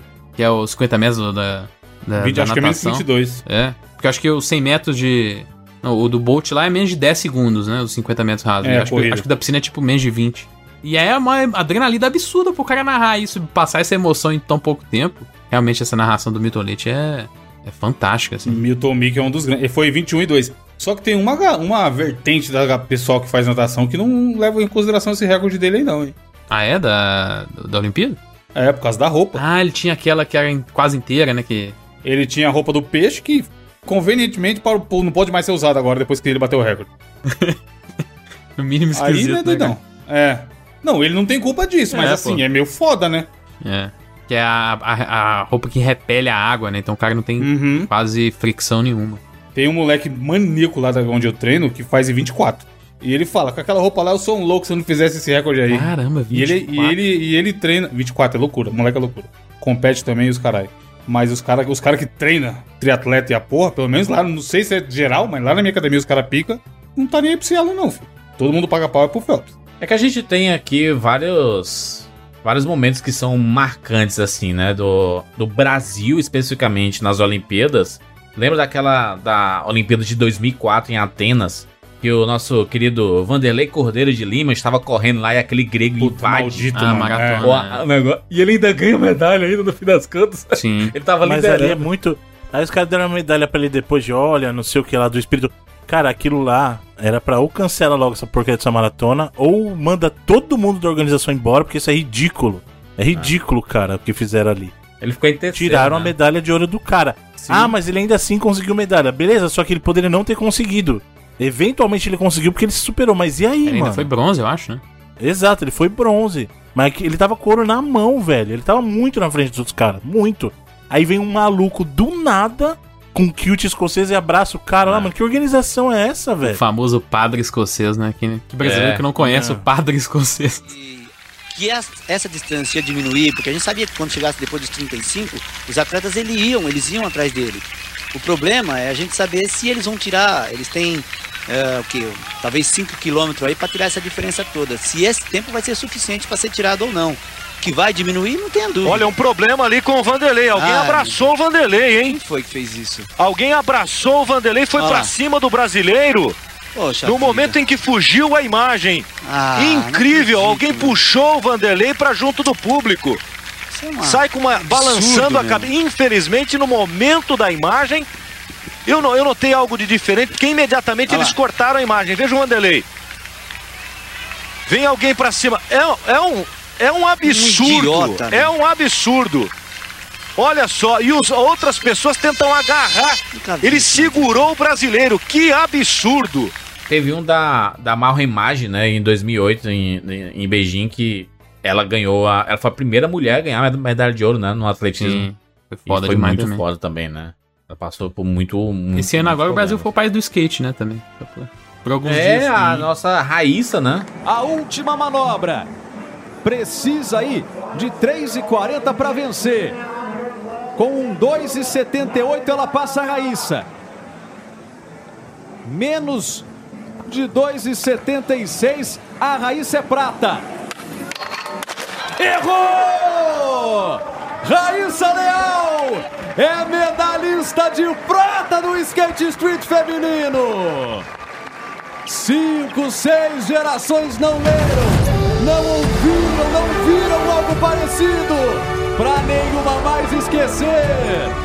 Raíssa Leal, aos 13 anos, é medalha de prata pro Brasil.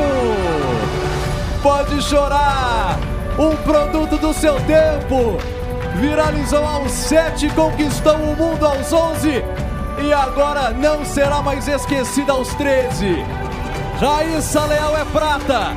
É a medalhista individual mais jovem em 85 anos nos Jogos Olímpicos. A fadinha Raíssa Leal aí, rapaz. Cara, foi muito legal. Várias Legal marcas, demais né? acompanhar de madrugada, né, mano? Pô, foi muito legal a gente ver a história acontecendo, mano. Skate pela primeira vez nas Olimpíadas e o Brasil mandando muito. Umas crianças ganhando todas as muito. medalhas. Muito É, mano. isso. Não, e pior que é no. Todas. Mano, no feminino, a primeira colocada tinha 13 anos também, não É, um era? negócio assim. Mano, a molecada mandando muito, velho. Falei, Caraca, velho. A gente teve vários momentos, assim, fantásticos com o vôlei, né? O vo... Assim, Pô, vôlei. a gente, a a gente pode falar Pô, de muitos Luciano esportes. do Vale, mano. Muitos esportes aqui do Brasil, a gente vive ondas. O brasileiro, ele não gosta de esporte, ele gosta de vitórias. Exato. De vitoriosos, né? Não, brasileiro gosta de ganhar. Brasileiro não gosta de Quem esporte. não lembra da, da breve, bem breve, há poucos anos, fase do boxe na TV, tá ligado? Só porque o povo Não, era foda, o ligado? UFC, ô, o. UFC, o UFC viveu seu auge quando tinha os brasileiros sendo campeões. Sim. Na verdade, é engraçado que o UFC teve um auge muito tardio, porque assim, brasileiro sempre mandou muito bem no, Sim. no UFC. Recentemente tá voltando até. Mas antes da explosão mesmo, o Brasil mandava muito. Você pegava todo ano tinha campeão brasileiro no UFC. Todo ano, Bruno, cara. pra mim é fenômeno todo mundo assistindo quando você vai nos. Você passa de carro nos bares. E os bares, todas as TVs estão no UFC. E isso pra mim é Aí é que aqui no Brasil aconteceu um pouquinho, um pouquinho tardio, porque a gente pegou a geração da explosão com o Anderson Não Silva. foi já. tanto na TV aberta, né? Por exemplo, o boxe, eu lembro Isso. que é, passava na Globo, tipo, do nada, assim, às vezes tinha uma luta que era, Tinha. tipo, 8 horas da noite, passava, não tá nem aí com a novela que era, passava a luta do Popó, tá ligado? Era, era mais normal ser mais à noite lá, depois dos programas das 11, mas às vezes se fosse por causa de fuso, sei lá onde é que fosse, às vezes passava no, no horário nobre da Globo, a luta de boxe. Eu lembro que o. é, acho, acho que a gente, pode vo- voltar daqui a pouco pro UFC, pra, pras lutas, porque tem momentos muito marcantes assim. Mas na, na, nas Olimpíadas, eu tava falando lá da- do vôlei, né? O vôlei, ele se tornou o segundo 92, esporte mano. do brasileiro, época, porque a gente, cara, conquistou muita coisa, né? E continua conquistando muita coisa com o vôlei. E a gente começou com a, com a geração. Desculpa, Júnior, mas é que o, o vôlei de 92, cara, é é assim, todo moleque queria jogar era futebol. É, é fato. Mas essa geração do vôlei de 92. Pra cá, né? De 92 pra cá, porque a seleção Não, feminina. não, mas de é que foi ali que a, a nossa geração acordou pro vôlei. Porque teve a geração de prata, que foi anterior, né? Então, mas eu acho que é aí que começou muito forte, Bruno, por causa do Luciano do Vale lá na Band. É. Também, Porque, mas porque é assim, eu o Brasil não ganhou, só que ele fez os caras virar ídolo e ser reconhecido. Exato. O Bernard, o Jornada nas Estrelas, não sei o que, tá ligado? O ele é outro também, que pra mim tá no nível do Galvão, mano. Saudade, Aliás, é Luciano único. Vale. Saudade. Porque ele, ele, faz, ele, ele, ele fazia um evento morno virar uma parada muito grandiosa. O terceiro Jornada nas Estrelas está pronto. Partiu de novo, partiu de novo. Atenção, é do Brasil essa bola. Ponto do Brasil, do Brasil. Décimo quarto ponto do Brasil, o que, que é isso? Décimo quarto ponto do Brasil. Domingos. Bom saque do Domingos. Zaitsev lá na ponta da rede. Bem! Brasil! Brasil! Décimo quinto ponto do Brasil! Empatada a partida no Maracanãzinho! Um para o Brasil, um para a União Soviética. E era qualquer. O Galvão narrar a Copa é mamão, filho. É a Copa. O Luciano do Vale narrava corrida, basquete, vôlei, qualquer Isso. coisa que você soltava na mão do cara, ele entregava um, um negócio muito grandioso, tá ligado? E, eu concordo com você que começou isso com a geração de prata, mas é que eu acho que pra nossa galera, que aí em 92 a gente tava um pouquinho mais grandinho pra entender. Uhum. Essa galera lá, Marcelo Negrão, Giovanni, cara, essa Tandy, fogo. Bruno. Pô. Tandy, isso. E aí, virou que na escola a galera começou a gostar de vôlei. Querer a jogar galera vôlei, queria né? jogar vôlei, mano. Olha aí, ó, a Sabe? importância da televisão, a influência da E TV. nós somos, e nós somos uma, uma geração que foi criada com as pessoas satirizando o vôlei. Falava assim, que Sim. quando, quando, quando o menino queria jogar vôlei, falava assim, não, é esporte de mulher, não sei o quê. E aí, cara, Não, a escola na educação física É. diferenciava isso. A É. própria escola A fazia. professora tacava uma bola de futebol pros meninos e uma de vôlei pras Isso. meninas. E uma de vôlei pras meninas. E era essa a cara. aula de educação física, é muito ruim. né? Exato, era muito isso, né? A aula era isso aí, joga uma bola e eles ficam se virando. não, aí. e aí começaram a, a, a ganhar muitos títulos, né? Que o pessoal Uhum. entendeu, cara, que bobagem, mas tu escolhe jogar o que tu quer aí.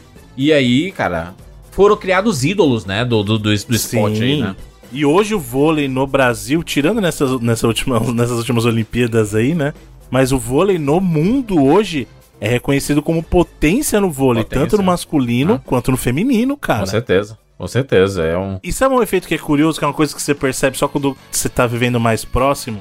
Quando você tem um time local, mas local mesmo, faz muita diferença, cara. Eu acompanho hoje muito mais vôlei feminino do que masculino, porque o Osasco é um time forte na cena Sempre é, foi, né? nacional, né, cara? Então, assim, É. É.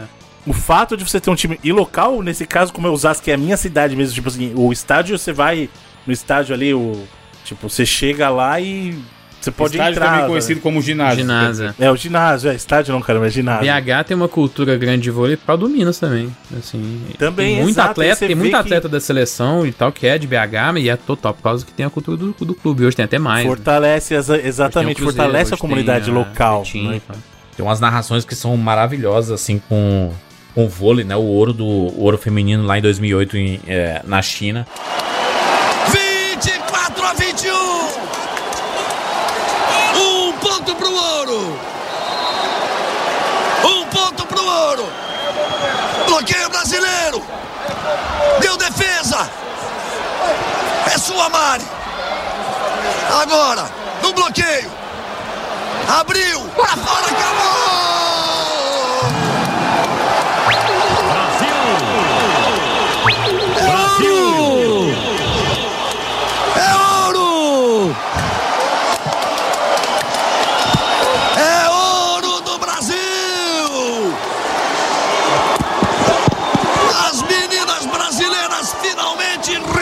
Seu sonho!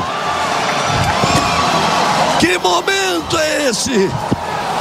Como elas se abraçam! O Zé Roberto tá deitado no chão, com os assistentes em cima dele. A festa brasileira em Pequim.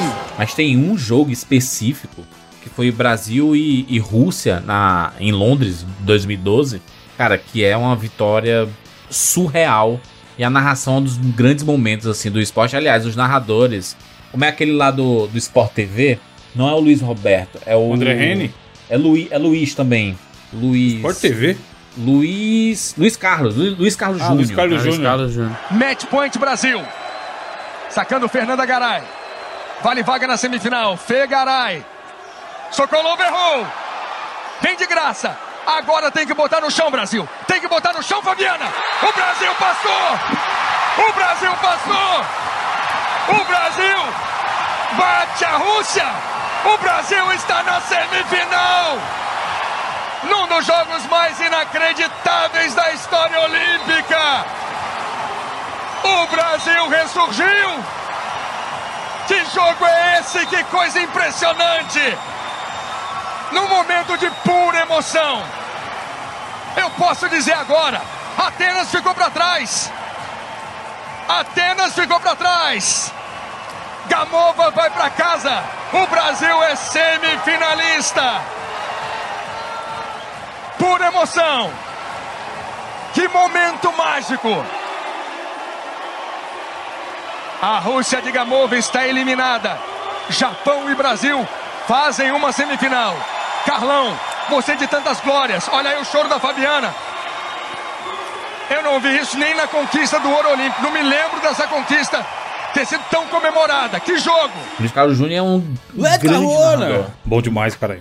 E ele, cara, ele se empolga demais e, e a gente tem grandes narradores que fazem, cara, não, não tem nada melhor do que um grande narrador pra pegar um, uma final, sabe? Um, uma grande vitória, assim, porque fica eternizado, eternizado. Milton Leite, Luiz Carlos Júnior, Galvão Bueno, Luciano Milton Duval. olha a batida! No caso das Olimpíadas, tem um cara que eu preciso dar um destaque que poucas pessoas mencionaram. Mas o Álvaro José, mano. Em termos de É. Olimpíadas, esse cara tá sempre presente. Ele é muito bom. É o que narrou a- o, o ouro da, Raf- da, da Rafaela no Álvaro José. É um da Band, é um da Band. É o, o que? Aque- Aquela, aquela menina que ganhou no. Qual foi aquele esporte que ela ganhou? O. Ela judô. Judô, né? Rafaela. É. Rafaela Silva. Rafaela Silva no judô, né? Em 2016. No Rio. Aliás, a, né?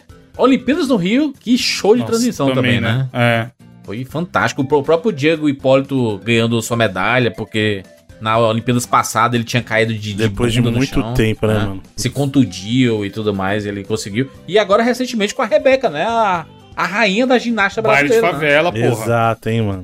Muito bom, velho. Aliás, isso é uma coisa também que é o, a Oli- as Olimpíadas têm melhor. Melhor entre as que a Copa do Mundo, porque assim, é muita superação. Principalmente para atleta brasileiro que não Sim. tem incentivo nenhum, velho. Porque jogador de futebol, vamos ser bem honestos, vai. Os caras ganham dinheiro pra caramba. Às vezes estão um pouco se lixando pro que tá acontecendo. Agora, atleta olímpico, às vezes tem que ter um, um emprego além do treino pra poder se alimentar. Sabe? O cara tem um corre aí e tem que ser um, um verdadeiro herói pra ter que sustentar a família, cuidar de si e ainda ter que estar fazendo é, treinamento pra atingir índice olímpico e tal, mano. Atletas olímpicos. Atletas no geral, sem ser o pessoal do futebol. E vocês do futebol não. Esse, esse aqui não vale pra vocês. Nossa, o não. Bruno odeia os caras de futebol, mano. Não é que eu odeio, Mas mano, mas é Copa tá porque lá. é muito desigual, Evandro.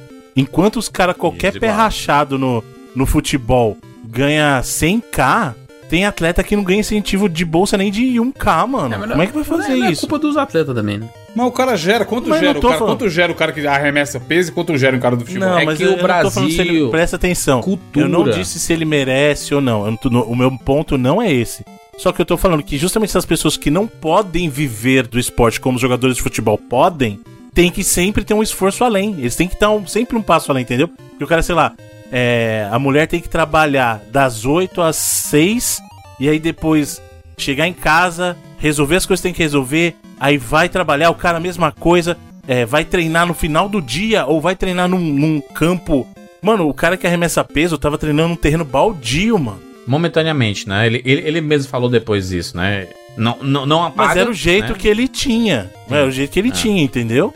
O cara tem um. O emprego dele tem um. Ele não tem uma. É um food truck, alguma coisa assim, ele não vende Sim. coisa no, no carro dele, sei lá. ele- mas pra você ver, é o que eu digo é isso, é discrepante porque essas pessoas não podem se dedicar ao esporte. O jogador de futebol pode. É essa a diferença. Eu não tô falando se. Meu ponto é, não tô discutindo se ele merece ou não. É óbvio que se tem alguém pagando esse dinheiro, segundo as regras do capitalismo, é porque alguém está ganhando dinheiro com isso. Então, se o Neymar recebe, sei lá, milhões, é porque de alguma É, maneira tempo ele que você está tá gerando. reclamando do futebol, o Neymar já ganhou uns 3 milhões. Desses Então, últimos é. 5 minutos aí. Então, mas o que eu tô falando é isso. O ponto não é esse. O ponto é. Os atletas olímpicos não, infelizmente, ideal seria que todos pudessem se dedicar a isso, que é diferente do caso do pessoal do É futebol. porque é, é, é cultural do brasileiro, né? Da, do governo brasileiro, assim, desde sempre, né? De não incentivar o esporte. Tiveram até políticas recentes de tentar mudar esse cenário, principalmente com as Olimpíadas aqui no Brasil, né? E alguns anos antes. Eu acho que nos últimos 20 anos a gente melhorou um pouco do que era antes. Porque se, va- se valorizava quem ganhava. Mas, cara, e depois? E depois? O, que- o que é o. Pois não, é. não é assim que se, se sustenta um esporte. O lado cultural, a gente sempre fala, né? A gente sempre, sempre cita o exemplo de. Ah, mas os Estados Unidos está sempre em primeiro lá, antigamente, É. né? Porque hoje tem China e tem outros países, Rússia, etc. Mas antigamente eram os Estados Unidos sem primeiro. Cara, eles lá, a valorização de esporte lá é outro nível, brother. E é desde sempre, esse que é o ponto. Lá, eles oferecem bolsa em faculdade para quem é atleta, oferecem um valor lá para quem é atleta se dedicar a isso. E nos países eles levam isso a sério. Aí no Brasil, infelizmente, não é assim, cara. No Brasil, infelizmente, a pessoa tem que se virar além de se preparar para as Olimpíadas, sabe? Além É. de ser um atleta que tem que atingir índice olímpico, que a gente sabe que não é uma coisa fácil. Sim. É, esse é o problema, entendeu? Essas pessoas têm que ir sempre além. É sempre além. É, a gente tem vários momentos assim que são muito marcantes assim. Olimpíadas é, é sacanagem porque é outro programa que dá pra fazer sozinho, só grandes momentos das Olimpíadas, os grandes momentos da Copa do Mundo, mas é, tem muito mais esportes assim que o brasileiro tem um paixão, né? Eu acho que se a gente for falar de Fórmula 1, Olha o Galvo aí de o novo. Senna ele era o grande, era o grande É. negócio, né? E o Galvão é um belo responsável também, né? É, mais uma Com vez. certeza. Narração histórica do Galvão Bueno lá naquele prêmio de Interlagos em 91. A vitória do Senna, que é absurda, ele só com a primeira e a sexta marcha. Patrese está perto, mas ele vai apontar.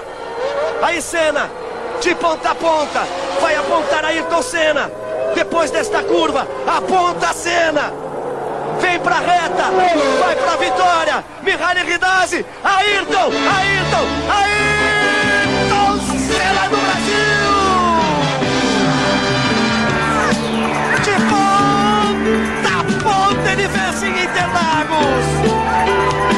Uma grande vitória de Senna.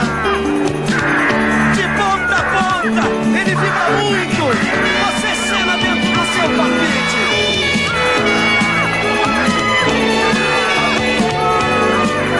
Ayrton Senna de ponta a ponta. Brasil, Brasil.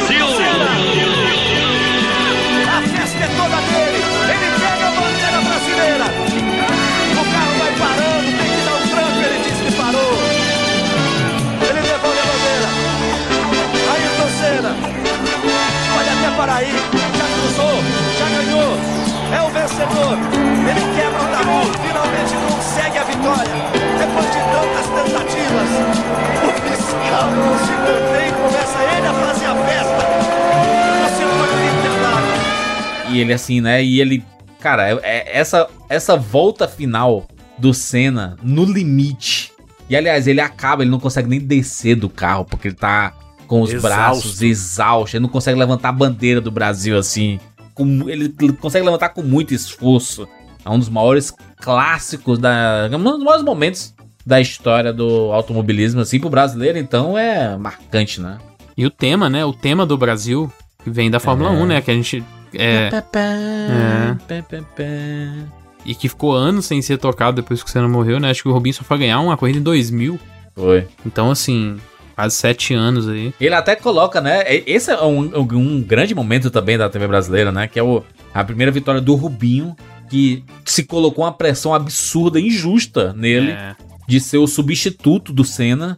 É foda, cara, não tem como. E ele era né? um puta piloto também, né? Muito, Sim, muito era bom, foda mas- demais, era foda demais. Mas ele tinha suas limitações, mas ele era. É, é, é, É, o problema é quem tava junto com ele na época, né? É, Schumacher não Exato. O tem Alex essa também era um puta jogador, o Alex Cabeção, camisa 10 do Curitiba lá. E aí? dava. O Ronaldinho tava também na área, né? Exato. Pois é, então. É O cara, o cara é companheiro do Chume, porra. Já que a gente tem grandes momentos felizes, infelizmente uns, né? Hoje não. Hoje Que é nem. do- Caraca, até mencionar na hora dos narradores que é o. Kleber Machado, esse aí, né? Eles vão para a última curva. Foi na última curva do ano passado. Hoje não, hoje não. Hoje sim. Hoje sim. É inacreditável. Olha, é inacreditável. Não há nenhuma necessidade da Ferrari fazer isso. Olha a vaia, olha a vaia. Olha a cara do Ralf. Não, é, é- é a olha, olha o, o sinal da torcida. Isso é, é é a imagem mais frustrante do esporte. O vitorioso do domingo é o Rubens Barrichello. Quem ganhou a corrida foi o Rubens Barrichello. A grande derrotada do domingo é a Ferrari. Olha o Barrichello que é, olha o Schumacher, ó. O Schumacher bota o Barrichello no primeiro degrau do pódio. E ele tá dando o troféu de primeiro colocado. Sim. Cara, eu lembro dessa. Ele fica muito decepcionado, né, Bruno? A hora que ele fala, hoje sim? Tipo, ele tá, pergun ele tá perguntando pra audiência: caralho, vocês estão vendo isso? Essa Ele cena é um o- Tá clássico, né, acontecendo Márcio? mesmo, é né? o... Vocês- É isso mesmo? É. É o Massa, né? É o Massa? Não, é o Rubinho, pô. É o Rubinho, É o é o Rubinho, Rubinho, né? É o né? Rubinho, Rubinho, O Rubinho. Rubinho ia ganhar, e aí ele recebeu uma mensagem da Ferrari e falou: Meu filho, Ele Deixa tava o em primeiro, Deixa o Ó, Schumacher ó o passar." show me dando seta aí, meu patrão. Não viu, não? aí, mano, é foda.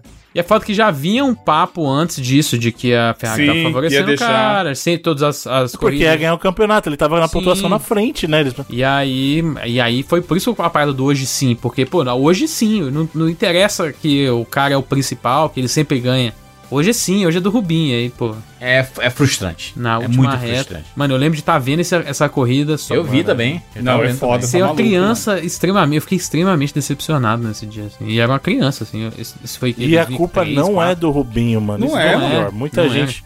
É. muito triste isso. É muito mano. frustrante essa. Eu acho que o Rubinho foi sim vítima, vítima entre aspas, né? Mas, assim, o problema dele é, é quem tava com ele na equipe, mano. É, não tem o que E a fazer, equipe mano. que paga o teu salário vai falar: Eu lembro do. Meu filho, deixa o cara passar. Aí você vai fazer o quê? Não, Vocês lembram quando o Massa, o Massa quase ia sendo campeão mundial? 2008.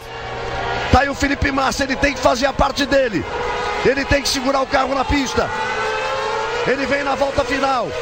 O Hamilton vem no desespero. Eles vão pro Laranjinha.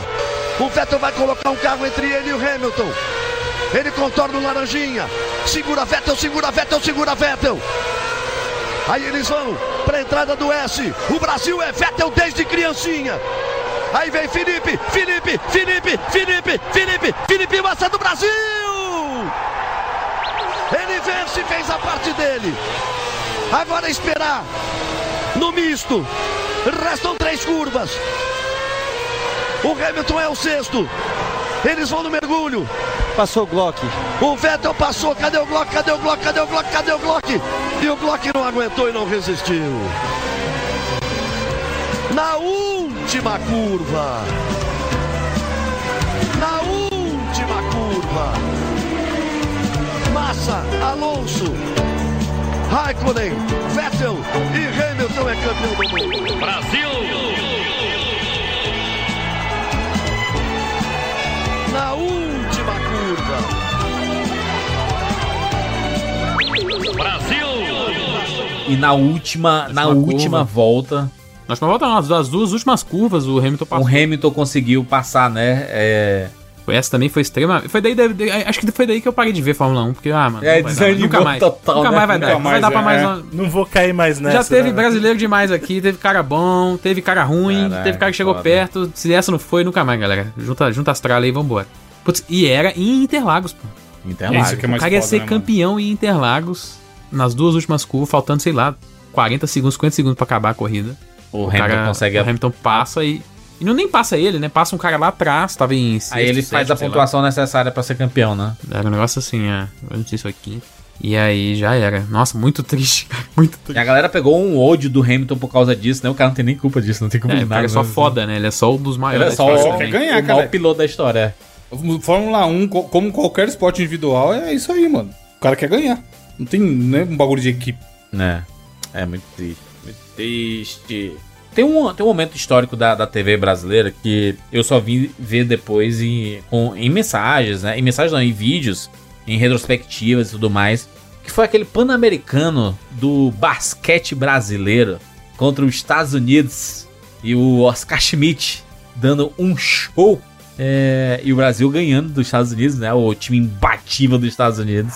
É do Brasil do rebote. Para com ela, Oscar. O Bate jogo. bola. Faltam 24 segundos. É agora a medalha de ouro tá chegando. O arremesso é feito. Bate no adversário. Voltou. Oscar levanta. Lá na esquerda. O Brasil chegando. Marcel vai tentar de três pontos. Preferiu infiltrar-se lá dentro. Brasil, medalha de ouro. 120 a 112. A comemoração do Brasil vai terminar o jogo. O arremesso norte-americano cai, não tem Acabou importância. Termina o jogo! Brasil! Campeão! Brasil, medalha de ouro! Chora o Oscar! Chora todo mundo, sensacional. Essa vitória foi contagiante. No peito e na raça, mais que nunca essa medalha de ouro veio no peito, na raça, na vontade, na garra, na disposição. O Brasil em pleno Estados Unidos, lá no estado de Indiana, na cidade de Indianápolis, ganha medalha de ouro. É válido esse choro, é a emoção da vitória, são as lágrimas que vão banhar essa medalha de ouro sensacional do basquetebol masculino do Brasil. Um negócio absurdo, né? E dentro de casa, né? Porque foi no- na, na- O Pan-Americano foi em Indianápolis, né? Nos Estados Unidos. De 87, né? De 87, é. E foi onde o. o- a galera, caraca, quem é esse Oscar Schmidt? Vamos trazer pra NBA. Ele falou. Os caras queriam "Não levar ele vou." pra NBA, né? E ele não vou. o cara não foi pra NBA. Mas aí é, tipo assim, ele é o, o deus do Brasil. Aí ele vai pra NBA pra ser mais um, também é foda, né? É.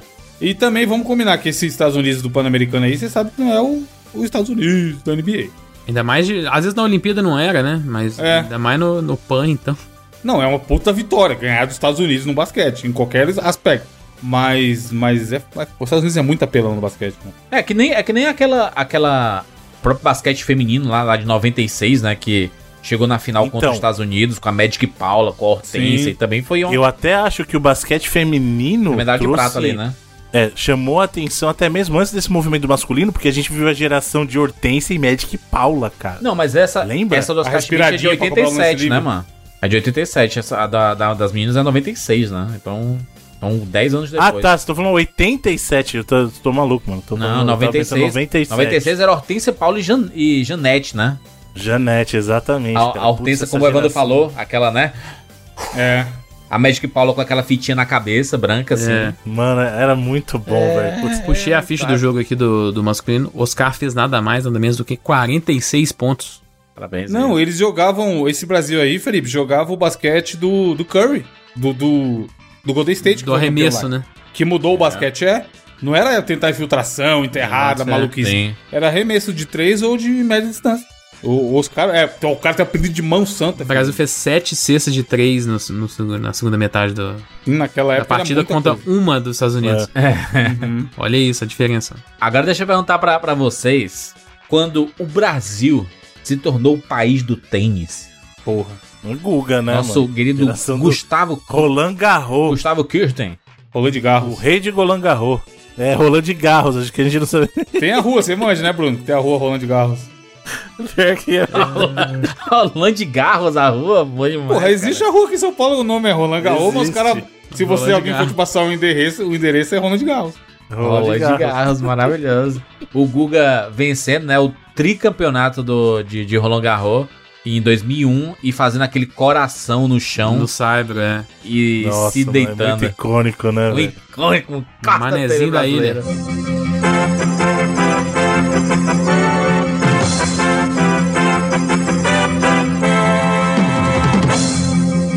E atenção, esta é a melhor notícia da história do tênis brasileiro, uma das melhores do esporte no Brasil dos últimos tempos. O brasileiro Gustavo Kirten, o Guga, é o campeão de Roland Garros, aberto de tênis da França. Guga derrotou o espanhol Sergi Bruguera por 3 sets a 0 com parciais de 6-3, 6-4, 6-2. Guga é o primeiro brasileiro a vencer um torneio do Grand Slam. De Paris fala o nosso enviado especial Marcos Uchoa. Aqui em Roland Garros, um orgulho imenso de todos nós pelo Gustavo, pelo que ele conseguiu, pelo técnico Larry Passos, pai, amigo, tudo segundo Gustavo, a mãe Dona Alice também, um orgulho tremendo por tudo que ele conseguiu, essa vitória, chegar aqui em Roland Garros. Gustavo, você agora posou para milhões de fotos, o mundo inteiro te viu, agora o Brasil quer te ver especialmente. O que, que, que, realmente agora você, você já conseguiu entender esse título? É, eu que ainda não. Acho que eu só ganhei um torneio aí que foi super difícil. Tentei ganhar de qualquer de vários jogadores que eu tenho certeza que são os melhores do mundo. E eu consegui por várias vezes, até no quinto set, lutando bastante. Eu acho que eu botei realmente o coração na raquete e deu tudo certo essa semana. E aí o brasileiro falou, agora vai o Brasil do, do, do tênis. E aí todo mundo se matriculando em escolinha de tênis, aí virou. Aí depois, né? Eu fiz Paleta mexicana da porra, né? Dois meses depois ninguém. Ô, posso falar aqui que eu tenho uns parceiros que tem é, pista de skate, loja de skate. O skate tá bombando no Brasil. Estourou, né? acho que tá, O efeito, isso, o né, efeito UFC, boxe, vôlei lá das o antigas. skate dá falando pra andar em qualquer disso, lugar, mano. Felipe. Tênis é foda, mano. Os caras gostam de vitória. Mas eu lembro do Exatamente. Guga, o Guga, o Guga vencendo. A gente fazia Redia na rua, rapaz. Jogava com um pedaço de madeira O Guga, e porra. uma bolinha, o Guga que é o carisma puro também, né? Não é à toa que ele ganhou o apelido Sim, de labrador exatamente, humano. mano. Cara, a gente só. A gente, se, se tiver vitoriosos, vira o esporte do momento. É que nem o. O Medina, quando ganhou lá, virou o esporte do o bra- brasileiro, os surfistas, né? Campeões e tudo mais. Então vão todo. As praias lotadas, os campeonatos brasileiros, você ia pra praia aqui, porque você não mora na praia, né? Mas eu que moro aqui, dois metros da praia, eu só. É campeonato toda hora, rapaz. Campeonato toda hora aqui surf, mas os vencedores, mano. O, né, o baianinho aí, ven- vencedor da- das Olimpíadas, o Ítalo. O cara bombando demais, rapaz. Ah, achei que você ia falar do Baianinho de Mauá, do É. do Sinuca. Pô, se tivesse sinuca na, na Olimpíada, eu tenho que O levar Brasil ele. ia ser foda, mano. O, nem, nem- ele nem é, nem é baiano, né? O Ítalo, ele é do Rio Grande do Norte. Ele é de Norte, Bahia isso mesmo. famosa. Isso. Que é uma Bahia, mas não é a Bahia. Exato. Exatamente. Por isso que eu confundi aqui. É, mas, cara, o, o, o surf é nos últimos anos também vem, vem se consagrando, mas como não é todo lugar do Brasil que tem, Tem praia. praia, né? Então é mais difícil de pegar. Mas o skate, isso é real. O skate tá bombando. Imagina quantas crianças não vão ganhar de Natal um skate, Nossa. brother.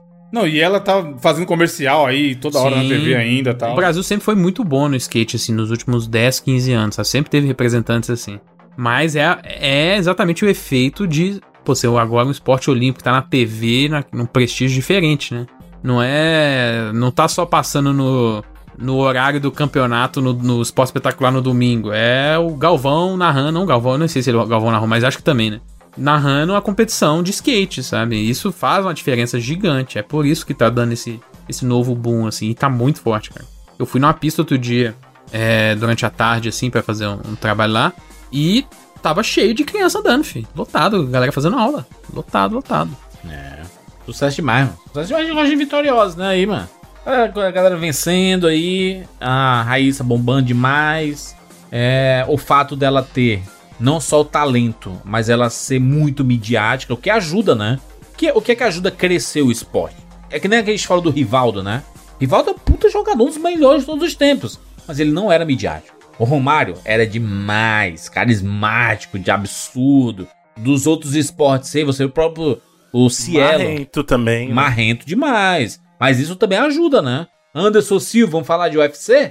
Anderson Silva, midiático demais. Vendia demais.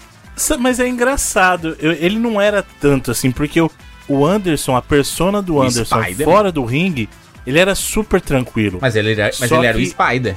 Então, aí dentro do octógono, aí sim ele é um cara muito O midiático. pessoal até zoava E, aliás, ele porque ele tinha a vozinha fininha, né? E tudo. E... Sim, mas a, a, a queda dele veio, inclusive, ao excesso de show que ele queria dar. Porque É. o que chamava atenção nele era. Ele ganhava, mas ele não só ganhava, ele humilhava. o Chamava ele de Neil, né? Ficava desviando de todos os golpes, assim, com- Isso. com a guarda E baixa. aí a queda dele começou, foi justamente quando ele começou a ficar displicente por causa disso.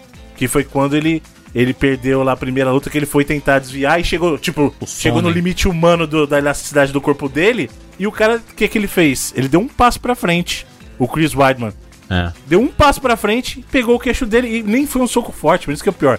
Pegou um, o soco, nem pegou em cheio mesmo. Só que como o Anderson já tava tombado, com o corpo todo dobrado, o cara pegou, pau!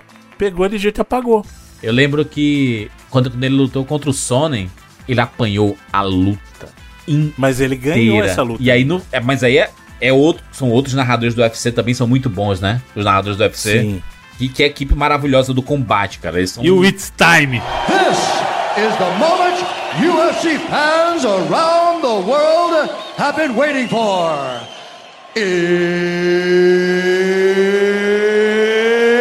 It's time! Que não é brasileiro, mas é, foda, hein, It's time! É. Essa vitória aí foi contra o Sonnen, né? E aí ele apanhou, apanhou, apanhou, apanhou. E no final, ele finaliza o Sonnen. E aí a narração é maravilhosa, que é, é, é totalmente inesperada, né? A gente, cara, o Anderson Silva perdeu a luta.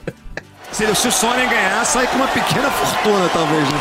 Vamos aí na torcida por esses últimos minutos, esses últimos momentos, mas o Anderson tem que sair dali. Tem que sair daí, Anderson, não tem jeito. Sonnen tá grudado, vai deixando o tempo passar. Sonnen falou e fez. Disse que ia vencer, que era melhor que o campeão. E pelo menos nessa luta está sendo. falastrão, mas foi lá e fez, hein? Pelo menos até agora, Anderson Silva não se movimenta assim, o tempo vai passar e vai ficar difícil, hein? O próprio público americano vai. Que desagradável a situação do Anderson Silva. Olha aí, olha aí. Pode encaixar, hein? Pode encaixar o golpe e finalizar o Anderson. Atenção. É a chance final do brasileiro. É a chance, hein? olha o triângulo. Pode partir o Anderson para finalizar. Pode partir para finalizar o Anderson. Sensacional. Anderson! Sensacional! Bateu, Bateu ali o Chaelsonen. O Chaelsonen bateu. Tem vídeo, João. Lembrando que agora tem vídeo pra ver. Chaelsonen bateu. Bateu. Chaelsonen bateu. Anderson Silva ganhou. Bateu. Ele bateu. Ele bateu, ele bateu. Incrível, incrível. Sensacional. Anderson Silva, sensacional.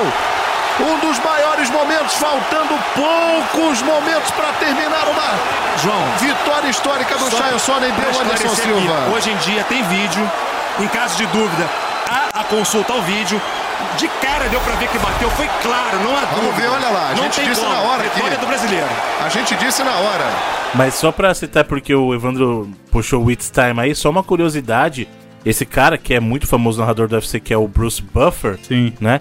Ele é irmão do Chris Buffer, que é a lenda do boxe. Então são, é, são dois Porra, irmãos Tá tudo ali, né? Que são É o narradores Let's de. get Assim, ready to rumble! Exato. Esses caras são ícones da narração do esporte, no caso de combate, né? O irmão dele, que é o Chris Buffer no boxe tradicional, e o Bruce Buffer no UFC, cara. É, é- é le- Cara, você assiste ele na. a- ele, e nem é narrador, na verdade, ele só é um host, assim, ele, ele introduz os lutadores, você se empolga na hora, mano. Eu lembro do, do, do UFC aí, aquela luta é, Anderson Silva e Vitor Belfort. É o estilo do Anderson que a gente conhece bem também. O Anderson já esperava. Olha aí, olha aí. Soltou a canhota Vitor Belfort. Ganchinho de direita e direto de esquerda. Agora tá muito confiante o Anderson, acho que não deveria brincar. Ele tá fazendo esperado. Olha lá, olha o chute. E agora o Vitor foi pra dentro. Tá na guarda. Pegou ali com a direita. Vai o Anderson na joelhada. Tá esquentando o negócio. Tá esquentando o negócio. Aí o chute do Vitor. Agora começou pra valer. Olha o Vitor Belfort na trocação esquerda-direita. Agora, as mãos do Vitor são muito rápidas, mas o Anderson também é muito rápido para se esquivar. Ele se esquiva bem. Olha o chutaço, detonou, que chutaço! Detonou, que chutaço, acabou! O Spider é sensacional! O Spider chute. Acabou a brincadeira no primeiro round. Anderson Silva desarmou o disjuntor. É ela que eu ia falar. De momento maravilhoso. chutão, aquele sim. chute, mano. O Belfort, que é uma lenda, desde lá da época do Japão e tudo, e desligou, mano. Eu fiquei triste ali porque eu tava muito torcendo Eu tava pro com a Belfort, galera, mano. eu tava com a galera assistindo o. Num, num bar. É, essa era a época, né? Que você juntava o povo pra ir em casa, pedia pizza, Sim. e petiscos e breja, não sei o quê, pra ver o UFC. Foi fantástica essa o luta. chute é bonito demais. Viu até a capa do jogo, se eu não me engano, é a, a fotinha do chute do UFC 3. E aí depois ainda o, o Lyoto Machida usou um chute bem parecido pra derrubar outra lenda, que é o Randy Couture, cara. Que era uma lenda também do UFC americano e o, o Lyoto Machida brasileiro foi lá e deu um chute bem parecido também e derrubou o cara, mano. A gente, a gente teve grandes nomes, né? O José Aldo. O Vitor. Belfort mesmo. É que o Vitor Belfort, quem, quem vê ele só agora, acha que é, esse cara só perde. Mas o Vitor Belfort, o apelido dele é fenômeno, não é à toa. Ele ganhou o UFC pela primeira vez com 18 anos, mano. É. E ele era uma máquina. No começo dos anos 2000, o Vitor Belfort era uma máquina. Cara, ele era muito bom. É, hoje o, o, o nome que era que, que causava alguma coisa midiática era aquele lá, o que briga com todo mundo, como é o nome dele? O Marrentão, o Barbudo, Louro. Barbudo Louro? É, mano, o, cara, o, o treteiro, mano, do UFC, mano. Quem é o treteiro do UFC? Tem um monte, toda cada. Ele foi cada até lutar boxe um. depois. Ah, o Ma- McGregor. McGregor, Ah, mano. o Conor McGregor. treteiro Esse cara é um falastrão do caramba também. Ele tomou uma surra na última luta, aí ele perde a luta e tava falando pro cara. Mano, esse cara é muito trouxa. É que o Conor McGregor, ele é muito trouxa. ele, ele substituiu o Sone. O, o Sone era o, era o, era o cara da, das brigas e do pré-luta, né? Assim, que inventava, falava mal do- dos países, falava mal Então, das mas aí pessoas. depois ele virava, tipo, moderado. Ele, ele É. fazia o showzinho mas depois ele moderava. O Conor McGregor, ele é um trouxa porque ele não desliga o modo Desliga. idiota, sabe? Tipo, ele perdeu a luta pro cara duas vezes. E aí ele ainda fala que o cara é ruim e, tipo, e o problema é que ele fala que a. eu Tem até. Ele vou pegar a tua família, eu vou pegar a tua esposa e não sei o que. Tipo, o cara é muito. Ele, ele mistura as coisas, sabe? Tipo, ele não sabe limite. Hum. Ele não zoa o cara. Ele coloca a família da pessoa no meio da discussão. Sabe? É muito idiota o Conor McGregor. O cara é bom. Era bom. Hoje em dia não tá tão assim. O cara era bom. Mas é o tipo de pessoa que não sabe desligar o modo é, lutador, tirador de sarro. É, ele tava E ele é no- agressivo, ele mano. t- tava, acho que ne- num desses é, eventos de música aí. E aí eu- ele foi tentar falar com, com alguém, com- acho que foi com, com a Megan Fox. E aí meio que xingou o, ma- o namorado dela, o marido dela. E aí foi brigar com o cara, mano. Não é evento de aleatório de música, caralho. O cara quer brigar Ele é com todo trouxa mundo. pra caramba, mano. Esse cara é muito trouxa, mano. Mas o UFC, ele, te- ele teve isso, né? É, cara, era todos os lugares, a gente reunia os amigos, ia assistir em tudo que era lugar, em casa, era um fenômeno, aí a gente comprava o pacote, pay-per-view 100 reais, aí puta que pariu, aí todo mundo fazia um- uma cotinha pra dividir, aí depois assinava o combate, porque aí virou a moda, todo mundo ia assistir junto, aí depois ia nos bares, cara, essa luta é fodida, vamos lá assistir nos bares. Eu fui pra um, um, um UFC que teve aqui em Fortaleza, e, e foi, foi muito foda também. Era um fenômeno, mano. Era um fenômeno. Midiático, assim. Pôster na rua, cara. Aqui a galera colocava no, no poste da rua, em, em muro. Começar a e tal perder bar ia É, então. passar, tá ligado? E sabe que é uma coisa que transformou o Brasil, que é uma cultura que a gente não tinha, mas é uma coisa muito comum nos Estados Unidos? Esse fenômeno do UFC trouxe o fenômeno de sports bar pro Brasil. Não do que a gente conhece. Todo mundo, no Brasil todo mundo vai num bar assistir futebol. Mas você não tinha, até então, um ambiente, primeiro que era multi-esportes, né? E aí, por quê? Porque assistir o UFC você tinha que pagar, não tava na TV aberta. Então o que, que a galera faria, fazia? Ia pro bar. Se juntava e ia pro bar. E aí começou a e colocar, trazer pro Brasil essa cultura do sport bar, que é uma coisa muito E é porque os- americana, os sabe? esportes passava mais tarde, né, também, Bruno? Então, Isso, o futebol às vezes era no máximo 9 e meia e acabar 11 e meia, né? Isso às vezes era, sei lá, de uma sexta pra um sábado, Porra, no o, sábado. Geralmente é no o sábado fenômeno domingo, do né, NFL, luta. Felipe. Vagabundo de pro Applebee's assistir jogo É, do NFL. Exato, exato. Isso aí não me pegou, não. Mas é... é, A maioria das lutas, Bruno, é, é sábado, não é? As lutas do UFC? As lutas do UFC são de sábado, Aí, isso. pô, é o rolê da galera. Você tá no bar 3 horas da manhã, porque tá rolando a luta, e a galera tá bebendo E é lá tarde, e então, o UFC acaba tarde pra caramba, porque assim, o UFC quando, dependendo, óbvio que depende muito de onde é o evento, mas quando é evento aqui no, no nosso lado, né, do lado de cá, e acontece, por exemplo, porque quando é na Europa, beleza, porque a Europa tá adiantado, então vai começar às 10 horas da noite lá, show, aqui acaba cedo. Mas quando você pega, principalmente evento nos Estados Unidos, dependendo se tá no Pacífico ou se tá no, no, no- no horário central e tal, as lutas começam 10 da noite de lá. E pra, tipo assim, eu lembro que eu, eu era bem casual desse sentido. Eu via só as lutas quando tinham é, os brasileiros e tal. E era sempre aquele negócio. A próxima é o dele? Não, tem mais uma luta. Tinha, sei lá, o cara tem 10 lutas. Pode crer, e né? É. Nunca chega a luta do Não, e cara. quando a luta acabava em 5 segundos? Mas eu prefiro quando Já é assim, Evandro, vezes, né? Do que fica arrastado, mano. Eu, eu, eu gosto Ah, muito mas mais de luta vai ter que render, O Anderson, Bruno. Anderson Silva render, e é. Vanderlei Silva foi isso, não foi? Sim. Você espera duas horas da manhã, o olho ardendo, Ou não, já foi, tem ou mais foi ele, o, ele e o Belfort? Foi ele o Belfort? Foi É, foi o ele e o Belfort foi rápido. Mano, isso, nossa, eu passei por vários dessas aí. Tanto que quando a galera começava a chamar, eu falava, não vou mais não, tá maluco. Um monte de luta chata antes, que não acaba nunca. Fica duas da manhã É? o bagulho da hora. Aí a top segundos. acaba rapidão. Um minuto. Toma no cu, cara. Eu vejo amanhã no, no Esporte Espetacular. Sete horas Deixa da noite, cedo. caralho, começava É. a transmissão. Era Você isso mesmo. num GIF, num GIF, numa postagem É. do, do, do Mano, Twitter. eu, eu ia, eu ia pelo, pelo evento, pela turma, pá, É. churrasco, não sei o quê. Agora, tem alguma época que eu falei, valeu, gente. Obrigado por lembrar de mim, mas eu vou dropar essa daí. Eu, eu ainda assisto porque eu, eu sou um dos que paga, né? Então tem que justificar o que paga e eu assisto, cara. Eu gosto, é legal, cara. Eu, Você pode eu só cancelar, de né, Bruno? É. não sei se te avisaram que tem essa opção. Mas o Bruno disse que tá voltando aí, né? O fenômeno tá voltando. Tá nada. Não, eu falei que o fenômeno tá voltando, você é louco? Falou aí, não? O Vitor Bel... Não, o Vitor Belfort e o Anderson Silva se deram bem na, na luta de boxe lá que teve. Vitor Belfort ganhou do Holyfield, cara. Tá certo? Que o Holyfield tem 50 80 anos, né? Beleza. Mas tanto o, o Anderson quanto o Belfort ganharam as respectivas lutas e foi um evento muito bacana. E eu digo pra você o seguinte: Eu acho que eles deveriam investir. Esse pessoal que já saiu, digamos, da faixa etária de estar no UFC no seu primor, poderia fazer essas lutas especiais em boxe, porque rolou muito bem. Inclusive o Anderson Silva ganhou do Tito Ortiz no boxe e lembrou o Anderson dos velhos tempos, porque o Tito Ortiz batia ele lá desviando, papapá, e chegou e nocauteou o cara, mano. Então, é, é, eu gostei do que eu vi, muita gente tá gostando. E inclusive agora o box tá voltando a chamar a atenção por causa do- dos irmãos youtubers lá que ficam desafiando o pessoal e oferecendo prêmio de 50 milhões pra quem ganhar deles. Eu quero saber como esse cara consegue tanto dinheiro também, né, mano? PPV das Mas você já viu esses moleques? Sim.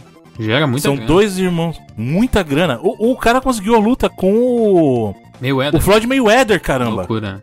O cara é campeão invicto de boxe e aceitou lutar com o maluco da internet, Tá mano. virando grandes momentos da internet, as lutas agora. Ih, é. Eu quero saber, pra, pra gente ir pros finalmente aqui, futebol é um do- dos esportes mais queridos, assim, é, por nós, assim, e nós temos nossos times do coração, né? Uhum. Qual o grande momento do time de vocês? Nossa, gol do Raí no Mundial. De falta. Vamos ver. Olha a barreira. Olha a feição do Raí. O vento é contra, viu, amigo? Pode bater até um pouquinho mais alto. Olha o Raí. Gol!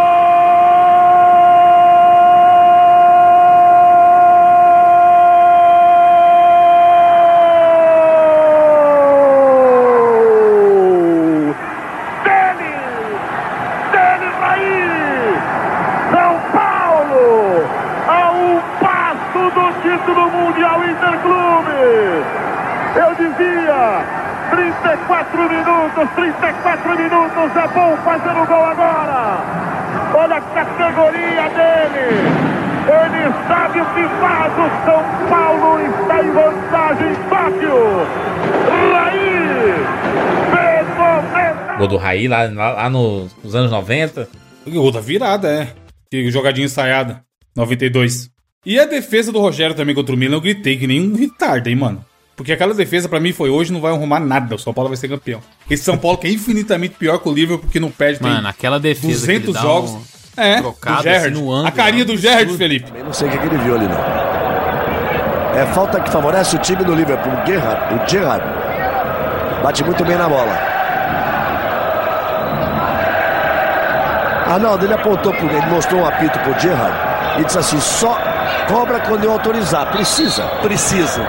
Porque ele tá contando a barreira. Essa regra de futebol é muito complicada. Uma hora precisa, outra hora não precisa. Porque quem vai bater a falta exigiu que o time adversário ficasse a 9 metros e 15. Aí vem ele pra cobrança, pé direito, bateu! Rogério Ceni! Subiu grande, defesa do Rogério, meteu pela linha de fundo. É, Gerrard. Pegou bem na bola, ele bate muito bem na bola. Onde ela ia, amigo? Que defesa do Rogério. Que defesa fantástica do Rogério Ceni. Isso é bola de gol. Mano, como eu gritei. Nossa senhora, eu lembro da minha garganta doendo Eu, dia eu, eu sei que não vale, vale nada pra muita gente o Mundial, pra brasileiro vale muito. Mano, mas eu amava ver o Mundial. Porque era, geralmente era jogo no Japão, então era de manhã também. Eu adorava acordar de manhã e assistir o jogo dos Mundial. Tipo, o jogo time nada a ver. E eu te pro, ó, eu vou te provar com, com outro momento que eu gosto mais do futebol do que o do São Paulo, o que pra quem é São Paulino roxo é uma loucura que eu vou falar aqui. Mas eu comemorei a defesa do, do Cássio também no Mundial contra o Chelsea. Aí não, você ficou louco. Como eu Aí falei. é força não, amizade, te ju- mano. falei, aqui não, seus gringos, filho da puta, caralho, vai tomar no cu, porra. Tipo, sei lá. Não, aí não, né? Mano, eu quero ver a loucura do esporte. São Paulo, São Paulo é um, é um detalhe.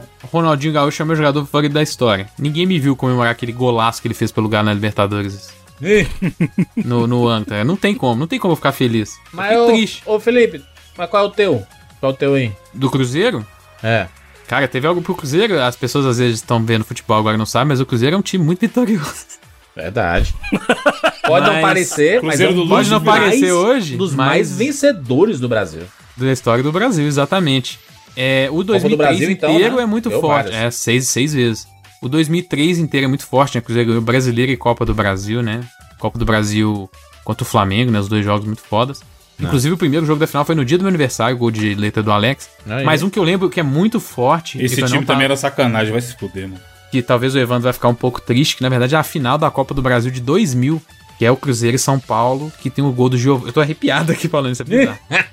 E agora tem na- o São Paulo de administrar. Foi o Corano falou, agora tocar essa bola, calma, fazer a avaliação. Quem tem ele correr atrás e tá no prejuízo é o Cruzeiro. Não o São Paulo, mas tocar aqui essa bola, não lá. E olha só, ganhou Giovanni, foi seguro, foi seguro, tá expulso. Numa bola recuada.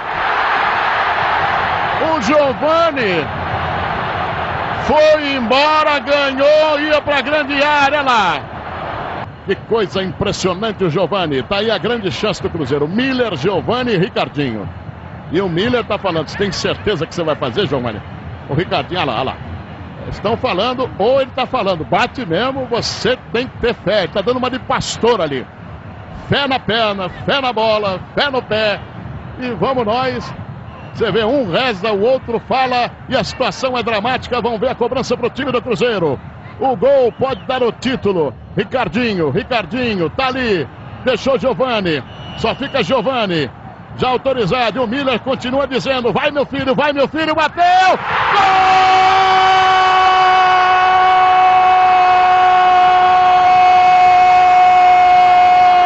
Gol do Cruzeiro! É do Cruzeiro, é do Cruzeiro em cima da hora! E o Miller dizia: bate com fé, meu filho! Bate, bate! No canto esquerdo do goleiro Rogério! Inapelável! A barreira abriu! O Cruzeiro tá com a mão na Copa do Brasil! O gol do Giovanni, que ele bate no meio da barreira e a bola passa no meio da barreira, no finalzinho, o Cruzeiro ganha do São Paulo. 2x1, né? É. No 2x1 no, no Mineirão. Meu tio morava nos Estados Unidos nessa época. Ele veio pro Brasil, ficou aqui três dias só pra ir nesse jogo, cara. Caralho, foda. Eu lembro claramente dele chegando assim na casa da minha avó, a gente abrindo o portão, ele entrando e ele saindo, ele e meu outro tio pra ir pro estádio. E eu consigo só imaginar na cabeça do cara, ele lá no estádio, falando, mano, eu saí dos Estados Unidos Pra viver a história. E o Cruzeiro vai perder, e aí do nada o Cruzeiro ganha o jogo com um gol no finalzinho do Giovanni, né? E a bola passando no meio da barreira, é um negócio muito emblemático. E era o São Paulo pica, tinha um Raí, era o São Paulo Exato, monstro São Paulo. São Paulo. É. E acho que pra mim, até mais, acho que tem uma importância, uma significância maior do que o próprio 2003, tanto o brasileiro quanto a Copa do Brasil, e até as últimas Copas do Brasil aí que o Cruzeiro ganhou. O brasileiro 2013 e 14, eu não posso nem falar que é de TV, porque eu tava no estádio nos dois jogos que o Cruzeiro Hum. foi campeão, então já é outra emoção, né? Mas, putz, esse Cruzeiro e São Paulo da Copa do Brasil 2000 pra mim é muito, muito emblemático. E tu, Bruno, tem alguma lembrança aí? Cara, o Bruno deve ter Tem, pra porra. como ter, você é louco, mano. Um que é velho e dois que torce pro Santos? Se eu tenho lembrança do Santos, Neymarzinho, o. Neymarzinho, É? Então, Neymar, não, não é só O Neymar. Robinho, e o Robinho e o Diego jogam vôlei? O San... Exato. A pedalada o do Robinho, Bruno. Mano, esse é um dos Gerações- maiores da história da TV E brasileira. de futebol. gerações, gerações e gerações de meninos da vila. Aí o Santos é privilegiado em termos de lances plásticos, porque é, sempre foram jogadores muito talentosos. Aliás, esse momento que eu vou lembrar é um que eu acho que poucas pessoas esperariam, mas foi muito marcante pra mim, pela determinação do jogador e que mostra outra coisa. A gente tem os jogadores de destaque, mas sempre tem uma equipe no lado que talvez não, se- não faça tantos lances bonitos, mas tanto no, no Santos do Robinho, que tinha o Diego, que era o coração armador é um ali. monstro, mano. E no time do, do Santos do Robinho, que tinha o Ganso. O Ganso é Que cansado. pra muita.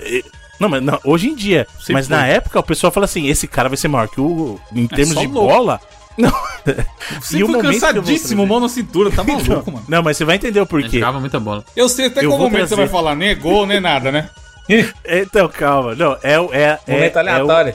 Não, É é, um momento soma. bom, eu sei que ele vai o, é a falar. soma Vai. de todos, de todos os momentos. É isso mesmo. Da- exatamente, é a final do Paulista de 2010, Santos e Santo André. O Ganso, meu amigo, ele bateu no peito e falou: daqui não saio, daqui ninguém. Ani- Animais perigosos: tubarão, hipopótamo e ganso. Olha só.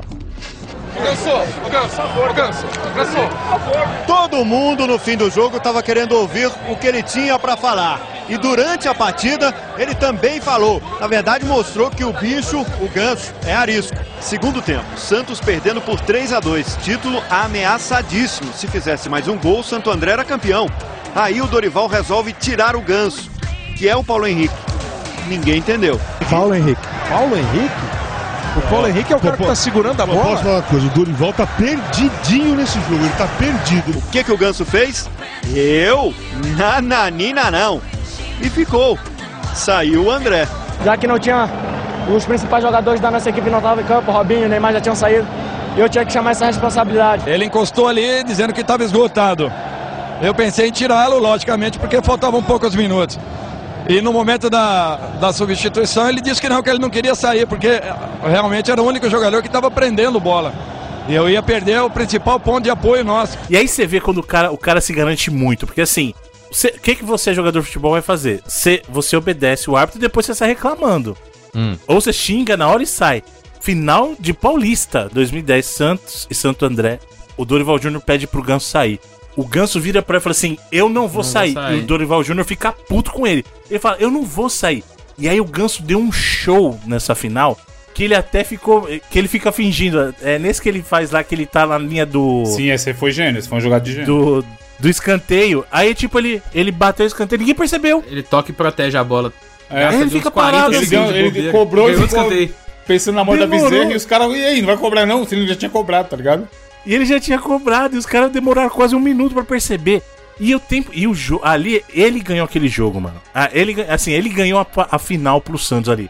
Porque ele segurou quando precisava segurar, ele jogou quando teve que jogar. Se o Dorival Júnior tivesse tirado. Se ele tivesse conseguido tirar, porque ele tentou. O ganso ali, o Santos teria perdido aquela final, cara. O Santos não teria ganhado a a- aquela final do Paulista. 2010. Essa Copa também era pra ter ido, hein, mano? 2010 era pra, cham- pra levar o Neymar e o Ganso. É, Neymar. Sim. Mas não tem como falar do Santos, não falar do 3x2 no. Porra, pedalada. Pedalada, Robinho. É. Sete, Não, a é- sete pedaladas do Robinho é muito icônica. Não, o, o- o lance é tão fudido que ele vem pedalando lá do meio do campo. O malandro só vai dando ré com medo de dar o bote. Aí, aí- ele dá o bote errado e levanta a mão como se tivesse Levanta feito a nada. mão, tipo assim, exatamente. claramente ele derrubou o maluco, cara. Ele até se assustou. Falou, eita porra, derrubei sem querer. É maravilhoso outro- esse lance, mano. E outro também do Santos, que é o recente, o 5x4, né? O Jogão Santos da porra, eu tava assistindo ao vivo, Felipe. Nossa, Ronaldo também, Ronaldinho e Neymar em campo. Porra, eu vejo. Buscas- Tem vezes que eu abro o Globoplay e não tem nada pra ver, eu vejo esse jogo aí, filho. Mano, é incrível, incrível. Um É muito incrível. pica, Esse muito jogo é maravilhoso. Ronaldinho. Foi onde saiu o Puscas do Neymar. Foi do pros Neymar, foi esse gol, né? Ele vai levitando. Porra, boa narração também. Vou dizer o que o que para mim, né, torcedor do Fortaleza aqui, Lampions League? É, na verdade, é a Lampions, Pô, Lampions a League é caras ri, caralho. Mas, porra, vai ver as narrações filho. Jurandir, tem uns vídeos no YouTube aí de narrações épicas dos, dos narradores da TNT, da Lampions League. É, o André Maluco, é só Henry, jogaço. É. aí, Mano, tô- esses caras, a gente ouve esses caras hoje em dia narrando Na Champions. Champions. e tal, mas eles ficaram conhecidos por causa da, da Copa do Sim, Nordeste, filho. Copa do Nordeste e do- da, da Série C também, né? E tinha, tinha muitos times grandes na, na Série C, incluindo o Fortaleza. E eles estavam. O, o Fortaleza passou oito anos na Série C, né? Foi o pior calvário. E eu lembro que eu fui pra as quatro finais que o Fortaleza. Do ma- do mata-mata ali, né? Que se ganhasse iria pra. Não subia, né? Eu lembro dessa. Eu, eu, trauma. fui, eu fui pros quatro, pros quatro jogos e foi as maiores decepções do esporte, assim, pra mim, é, no estádio. Mas tem um jogo específico, que é o jogo do retorno pra, pra Série B, que foi o jogo que o Fortaleza perdeu de 1 a 0 pro Tupi, mas tinha ganho o primeiro jogo de 2 a 0 Cara, a narração, ela é um negócio emblemático na minha cabeça. Eu nunca esqueci essa narração, porque o narrador fala assim, ó, ele fala: "Acabou, acabou, acabou o sofrimento. Tchau Série C. O Leão subiu, sobe Leão, sobe Fortaleza. Esse lugar não é seu, Fortaleza." Defesa cortando, vai voltar, botou no chão Iago, acabou! Acabou! Acabou o sofrimento! Tchau, Série C! O Leão subiu! Sobe, Leão! Sobe, Fortaleza! Esse lugar aqui não é seu, Fortaleza! O Fortaleza encerra o sofrimento, o martírio! Oito anos difíceis! Os oito anos mais duros da história do Fortaleza! Toda espera tem seu fim! Todo sofrimento tem seu fim. Esse grito que tá preso pode soltar, torcedor do Leão. Pode chorar, torcedor do Fortaleza. Bota isso tudo pra fora. Esses oito anos de drama. Extravasa, torcedor do Fortaleza. Esse momento é E aí o Fortaleza foi quando o Fortaleza subiu da Série C. Ano seguinte, venceu a Série B, foi campeão brasileiro pela Série, pela série B com o Rogério. E está aí na Série A, né, no G4 do, do brasileiro e quase garantindo a vaga da Time Libertadores. e sensação do Brasil esse ano aí. O na Pois é. seleção foda, né? É, são os dois que são considerados menores, assim, entre aspas, é o, é o Bragantino e o Fortaleza, né? Sim, sim, sim. Que a galera achava que era só fogo de palha, então aí, ó, há bastante tempo já no topo. É que, é que pro Fortaleza é um pouco mais difícil, porque o, o, o Bragantino ele ganhou um Bragantino tem aporte dinheiro, né? financeiro muito Não, e o Bragantino grande. tá no eixo, querendo ou não, né? É um time paulista. Não, mas, mas, mas, mas era um time que tava no ostracismo do futebol brasileiro, entendeu? Assim, tava Sim, esquecido. sim, tem o dinheiro né? do Red Bull, é. Mas ele entrou- ganhou um aporte aí de, de, sei lá, 100 milhões de, de, de reais e construiu um time não pensado em, assim, vamos pegar os grandes nomes. Os caras fizeram, o Red Bull é foda. Eles fazem isso ao redor do mundo inteiro. Você sabe como é que eles fazem? Eles fazem... Se, se liga naquele aquele filme chamado Moneyball, com Brad Pitt. Uhum. Sim. Que eles compram jogadores baseados nos dados. Eles pegam os dados das posições e o quanto que cada jogador rende naquela posição. E aí eles foram encontrando jogadores ao redor do Brasil inteiro e montando o time. Aí você vê assim, cara, eu não conheço nenhum jogador do Bragantino. Mas todos jogam muito bem, mano. Nas suas posições. É, o Bragantino foi basicamente assim, né? E ele conseguiu montar um time massa. E o, e o Fortaleza vai muito na garra, né? O time, o time é brabo, mano. O time, o time ele, ele pode perder, mas ele não entrega fácil. Exceto em alguns jogos que ele apaga.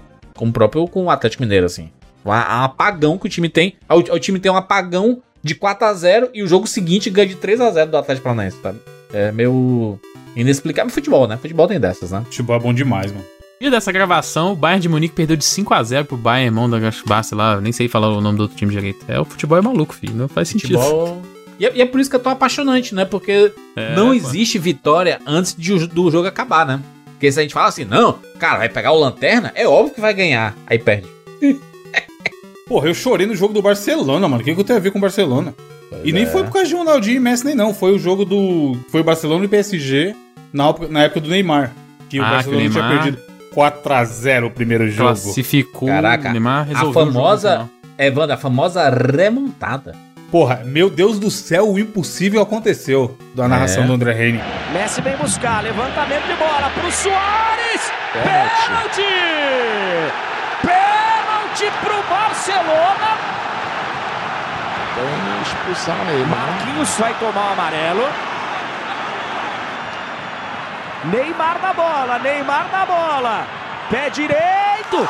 Gol do Barcelona. Vem-se embora o Barça para tentar o milagre. Neymar faz o quinto. Em cima dele de novo. Neymar. Esquerda, Neymar levantou. Sérgio Roberto. Minha Nossa Senhora. O impossível aconteceu, meu Deus do céu. Gol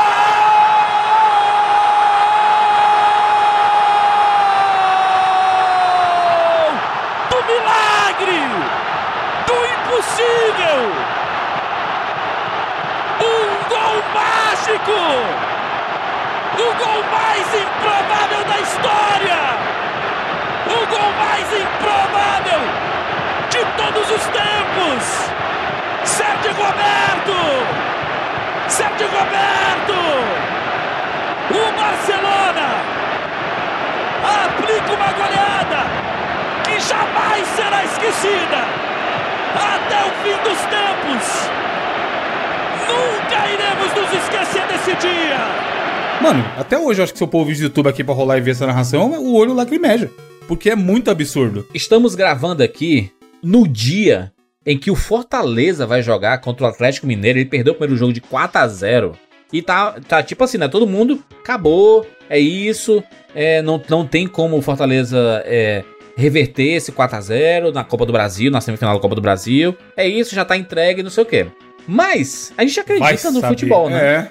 Então, Edu, eu peço pra você colocar, se for um. ah, ah, se o Fortaleza Uma vitória. tiver conseguido reverter, coloque um som de alegria do Senna, alguma coisa do tipo aí.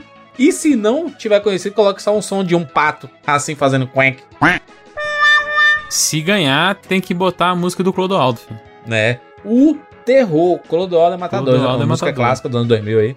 Funkzinho do Clodoaldo. Futebol é inexplicável, cara. Futebol é, ele é apaixonante por isso. E vamos encerrar aqui nosso podcast, porque tem muitos momentos que a gente deixou de fora, obviamente. Se vocês curtirem, a gente pode fazer uma parte 2, mas coloca nos comentários aí grandes momentos do esporte.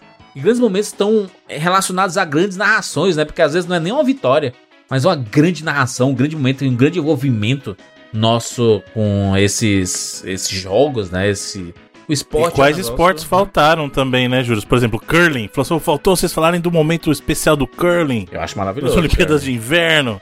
Curling é o melhor esporte do mundo. Não é nem só dos, das Olimpíadas de Inverno, é do mundo. Mas, mas sabe por quê, né? Porque, cara, o curling feminino, ele é uma das coisas mais bonitas de se ver do mundo. Porque só jogadora linda.